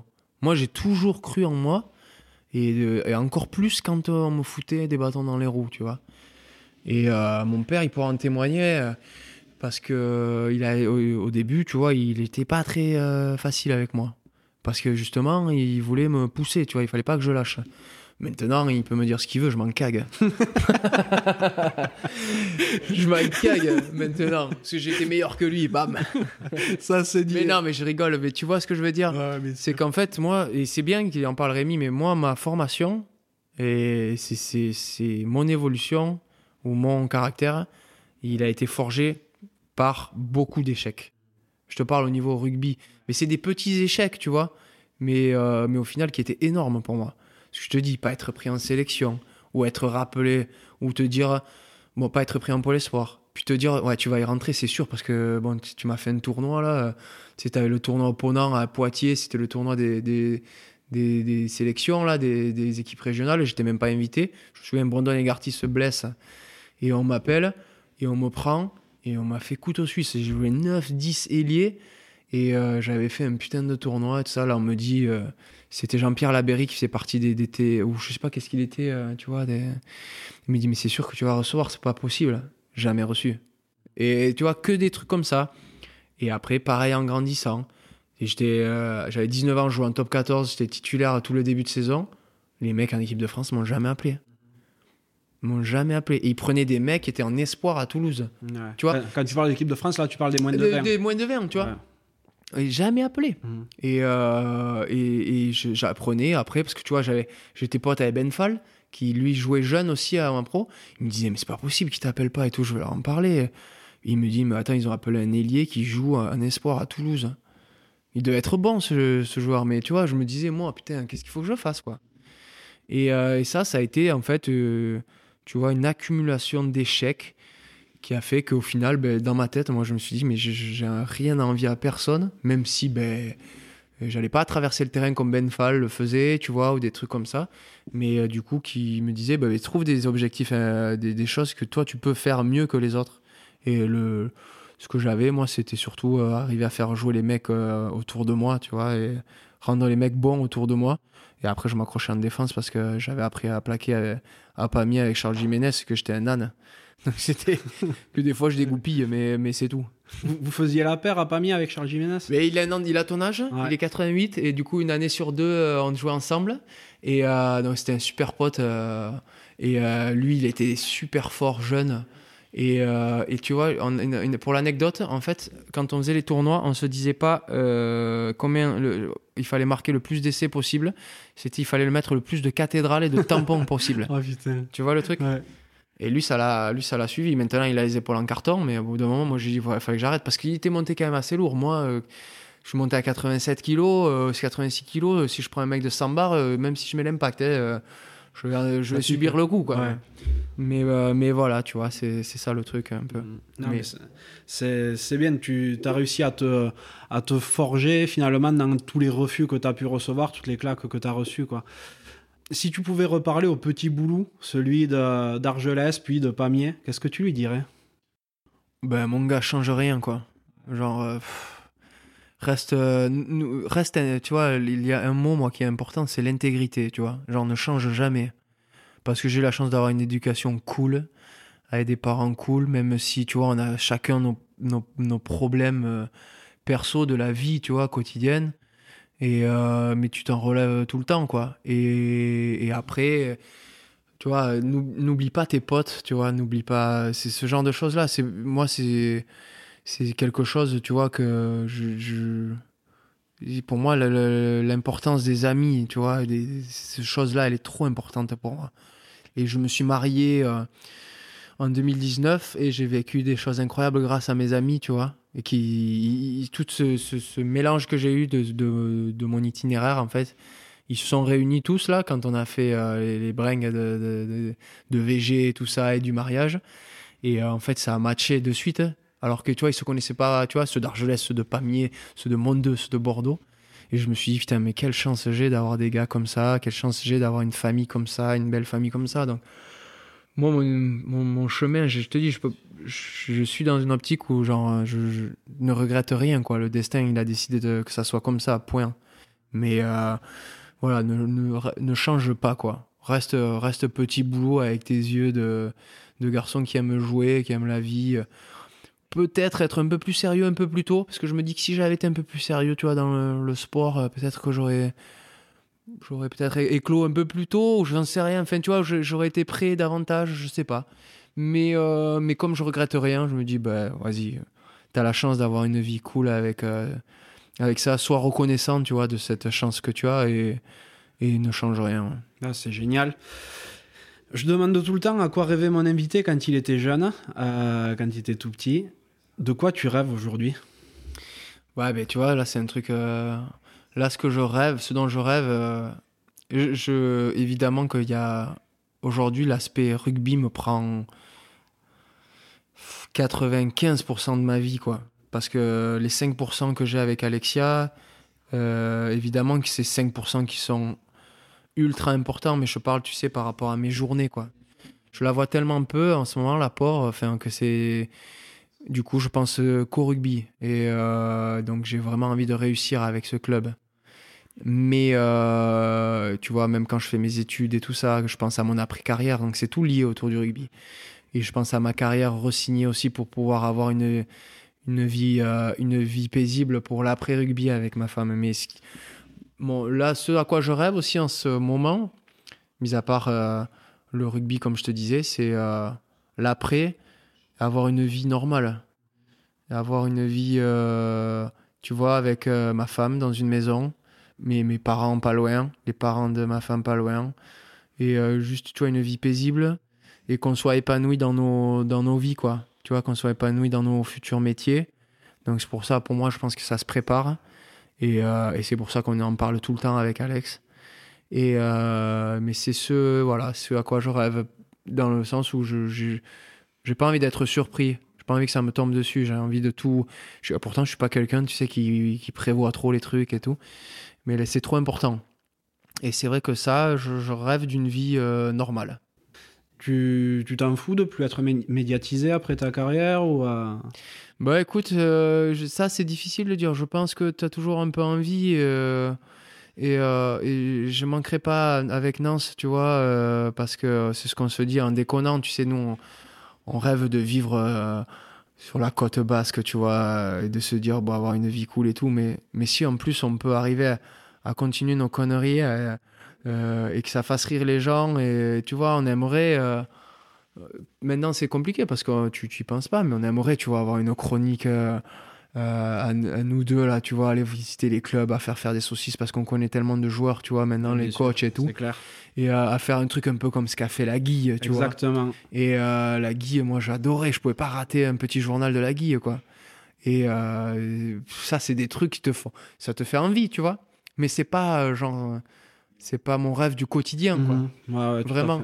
mais c'est vrai que ça serait cool de pouvoir garder un pied là dedans dans cette dans cette, dans ce, ce monde là qui est fou quoi c'est vrai que c'est sympa mais c'est des idées, tu vois. Du coup, on, on, en parle, on y réfléchit. Ça réfléchit beaucoup quand on se réunit. Attention. Ah, je me doute, ça fume là. que ça doit, ça doit pas rigoler longtemps. Il y a une question que je pose tout le temps et qui se rapporte au nom du podcast, et c'est à quoi voudrais-tu mettre une cravate?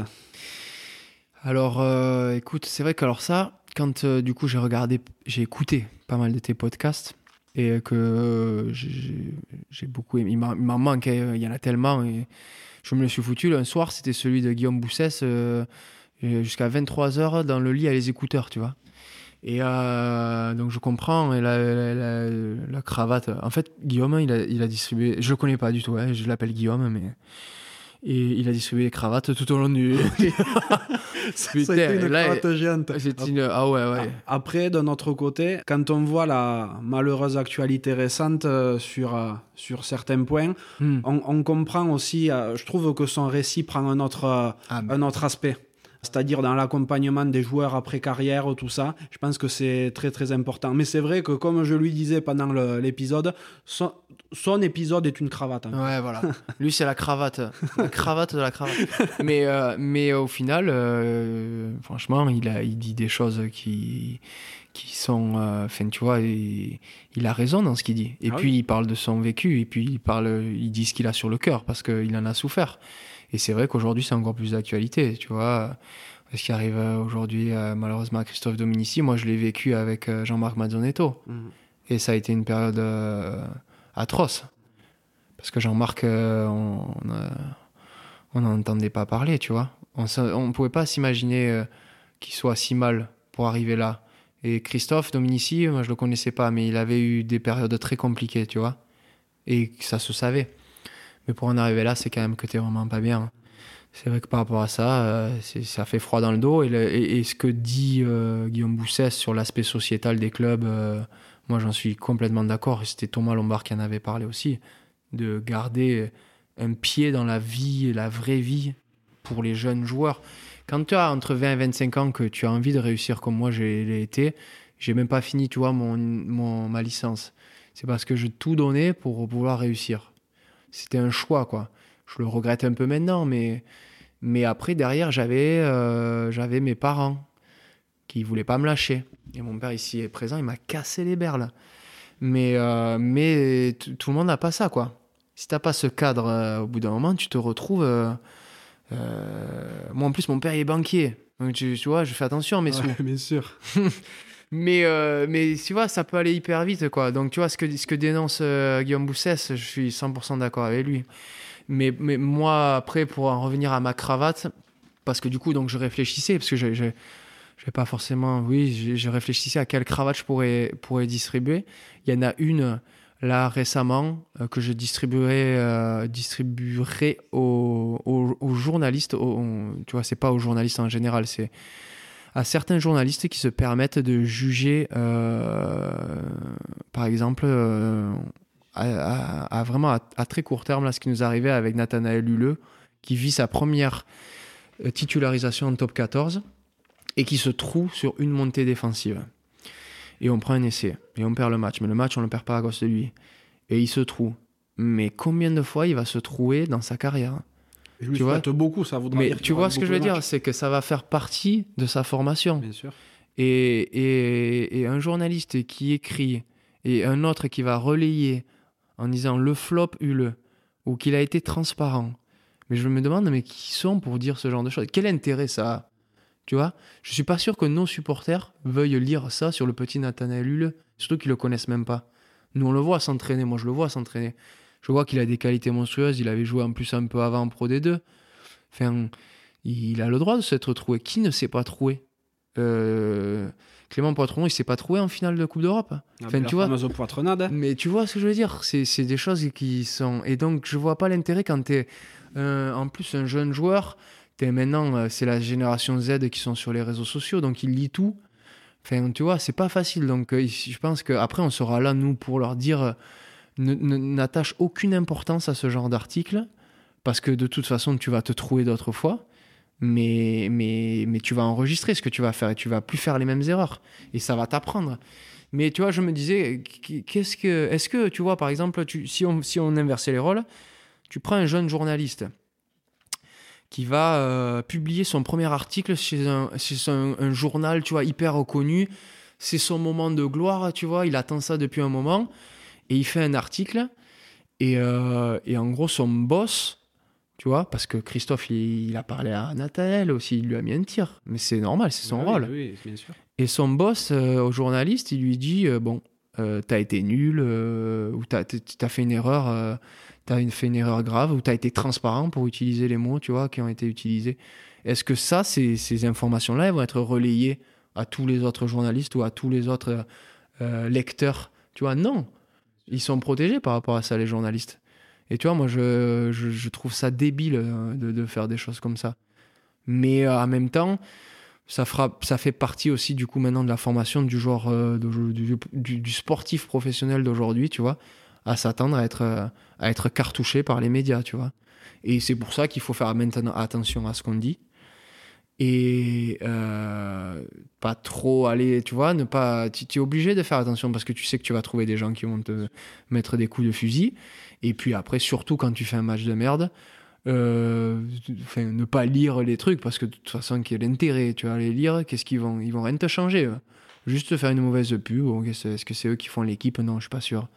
Donc, euh, donc voilà, petite cravate à certains journalistes parce qu'en plus, c'est comme des joueurs de rugby. hein. Il y a des bons joueurs de rugby, il y en a des mauvais, il y a des bons arbitres, il y en a des très mauvais.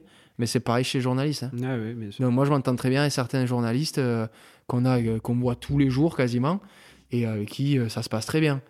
Et des mecs en plus qui sont capables de dire attends, euh, hop, euh, j'ai pas dit ça, donc tu revois un peu ton truc, euh, parce que là on est dans les gros titres de Twitter, de Rugbyrama, Midol, tu vois.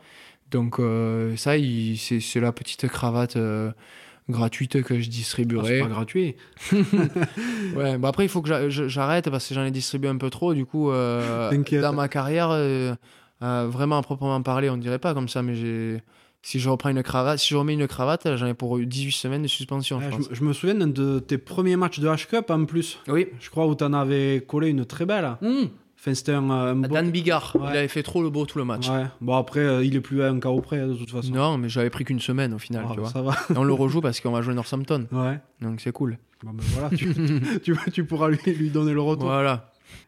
Qu'est-ce que t'aimerais que j'invite pour un prochain podcast? Qui- Alors, je pense à Julien Cabane.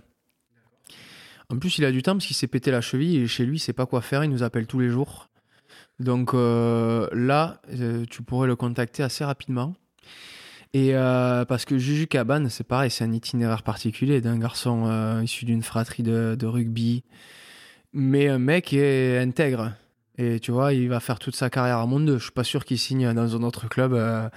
pas maintenant. Ouais, à Mm. plus de 30 ans, ce serait, ce serait bizarre. Et c'est un mec avec qui j'ai grandi et, et avec qui on a grandi dans notre bande de copains et qui nous fait mourir de rire et qui, est un joueur extraordinaire parce qu'il il est quand même, il a un physique hyper atypique aussi. hein. Il a fait 1m60 même pas un 70, même pas 70 kilos. Il a fait des matchs de top 14 de, de grande envergure, de, Pro D2. Enfin, tu vois, là, il est blessé, tu le ressens dans le groupe. Parce que c'est c'est un leader de jeu, mais c'est pas un mec qui va parler, c'est pas. C'est un mec, euh, tu vois. Genre, il veut pas être capitaine. Alors qu'il a tout pour être. euh, Mais c'est juste que lui, il veut jouer, il fait jouer très très bien les autres autour de lui. Et puis voilà, il est très bon. En plus, c'est le petit prince de, du stade Montois. Donc euh, moi j'ai- j'aimerais bien écouter ce qu'il a ce qu'il a à dire parce qu'il a plein d'histoires à raconter. Quand il en plus il a du temps, je te dis, quand il a pas ses deux ses deux beaux bébés dans les bras parce que c'est un papa poule, euh, il, il, il charre et il charre plus que moi, t'imagines? Ouais, mais je, je rajouterai de la mémoire dans l'enregistreur. Voilà. Donc euh, ouais, je pense à lui. euh, lui, ça me ferait vraiment plaisir de l'entendre. Et puis tu vois, parce qu'il faut, il faut quand même euh, reconnaître ce genre de joueur qui, comme Juju Tasté, tu vois. Julien Tasté, euh, il a fait toute sa carrière au Stade Montois et, et le confinement a fait qu'il a même pas pu dire au revoir à son club. Parce que C'est une tristesse folle, ces histoires-là, par contre. on le refera, tu vois, on fera un jubilé, euh, je pense, c'est sûr. Et puis même s'il veut pas le faire, moi je le rappellerai pour le faire. Et s'il faut l'organiser, je l'organiserai. Parce que ça sera, je suis sûr que le stade il sera rempli. Faire un jubilé, puis après la bringue derrière, ça sera énorme. Je me doute que vous n'allez pas vous rater, ça, c'est sûr. Mais tu vois, c'est pareil, c'est des mecs, euh, moi c'est des mecs euh, qui m'ont qui m'ont fait grandir, avec qui j'ai vécu des choses extraordinaires et tu vois, les, des gens qu'on je perdrai jamais de vue. Mais c'est pour ça qu'il faut, c'est pas leur donner un peu de lumière, mais tu vois, j'ai envie d'écouter ce qu'ils ce qu'ils ont à dire parce qu'on les entend pas trop, quoi. C'est vrai. Est-ce qu'il y a un sujet que tu aurais aimé qu'on aborde ensemble ou une question que tu aurais aimé que je te pose pendant notre échange? Ouais, non, je sais pas. euh, ouais, une question que tu aurais pu me poser, c'est est-ce que tu es heureux dans ta vie? Ah ben oui, c'est quand même une question importante, je pense. Du coup, je te la pose? Ben ouais, écoute, moi je suis vraiment heureux dans ma vie, quoi. J'ai cette chance-là et tu vois, je suis reconnaissant de pouvoir euh, le dire. Après, on n'est pas à l'abri, tu vois, que la vie elle te réserve des sorts, mais euh, tu sais, moi je crois au destin, tu vois. Je... Si la vie elle a décidé comme ça, c'est que c'est comme ça. Il y a des moments, c'est dur, tu vois. Il y a des moments, c'est pas. Tu peux pas l'accepter. Euh, certaines. Il y a, il y a des personnes euh, autour de moi qui te diront que que ce qui leur est arrivé, c'est pas acceptable. Mais au final, qui tu es pour décider, quoi Tu peux pas décider le truc. Donc, je pense que nous, notre vie, elle est faite d'adaptation et, euh, et surtout de, tu vois, de reconnaissance, de se dire, bon, mais écoute, si tu es heureux, il faut le montrer. Et il faut le montrer autour de toi, il faut le faire savoir. Et du coup, si tu as des gens qui sont pas heureux autour de toi, il faut essayer de leur apporter un peu ce bonheur par des simples choses. hein. Et euh, moi, je suis convaincu de ça, tu vois. Et euh, je sais que j'ai la chance. Je me suis battu pour pouvoir vivre ce- cette vie que je mène. J'en suis trop heureux. Et je continuerai à me battre pour être heureux tous les jours et procurer du bonheur, tu vois, autour de moi. Ça fait un peu bisounours, ça fait un peu ce que tu veux. Mais euh, l'envie de déconner et tout ça tout le temps, c'est juste pour qu'on rigole, tu vois. Il n'y a pas une journée où je rigole pas, je te jure. Que ce soit avec euh, mes coéquipiers, que ce soit avec mon coach, que ce soit avec mes parents, que ce soit avec ma femme, que ce soit avec euh, la femme qui vient me faire le ménage chez moi, Dorès, que je salue, que je lui fais des blagues parce qu'en plus elle pompe rien, parce qu'elle parle portugais, et que moi je ne parle pas, un mot de portugais, qu'on ne se comprend pas. Mais au moins, t'es un bon public, Mais, sûr rigole. je sais la vie difficile qu'elle mène, donc euh, tu vois, moi je vais pas lui en vouloir si elle m'a pas fait les plaintes, tu vois ce que je veux dire et je lui dirais des, des blagues, tu vois. Et quand. euh, parce que je sais ce que c'est que cette vie-là, parce que je sais que ma mère, elle a fait ça, tu vois. Donc, euh, donc je, j'ai, une vie hyper confortable. Tant que j'ai cette vie-là confortable, je vais en profiter. Si je peux faire profiter les gens autour de moi, c'est encore mieux, quoi. Ouais, c'est, c'est super. ben, euh, c'est un beau mot de la fin, je trouve.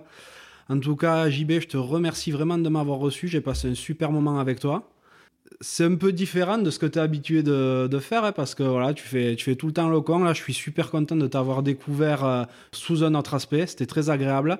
Euh, et puis, il y, a- il y a ton papa qui venait confirmer ou infirmer ce qu'on disait aussi Ouais, il quand se on un retourne, peu- il est sur le canapé, il se retourne. Non, non, mais Donc, c'est... là, mais euh, voilà, là, y a, en plus, il y a un copain à lui qui est là. euh, 16h35, ils vont commencer à avoir soif. Donc, euh, tu vois, euh, Ouais, il va être temps que je m'en rentre. voilà. Ils vont s'énerver, attention. Non, mais je te remercie, c'était un super moment et je te dis à très bientôt. Allez, merci à toi et bon courage pour la suite. Merci, ciao. Merci d'être encore là et d'avoir écouté cet épisode jusqu'au bout. J'espère sincèrement qu'il vous a plu. Si tel est le cas, ce serait super sympa de le noter 5 sur 5 sur Apple Podcast et de le partager autour de vous. Ça m'aiderait à encore plus le faire connaître et à convaincre de nouvelles personnes à jouer le jeu de la cravate. Si vous laissez un commentaire, sachez que je les lis tous. Pour me contacter, vous pourrez me retrouver sur LinkedIn ou Instagram en recherchant Johan Zuckmeyer. Vous pouvez aussi facilement trouver Rugby Mercato sur Facebook et Instagram. D'ailleurs, que vous soyez joueur, entraîneur ou que vous représentiez un club, n'hésitez pas à vous inscrire gratuitement sur rugbymercato.net, le site de recrutement rugby. A bientôt pour un nouvel épisode de la cravate.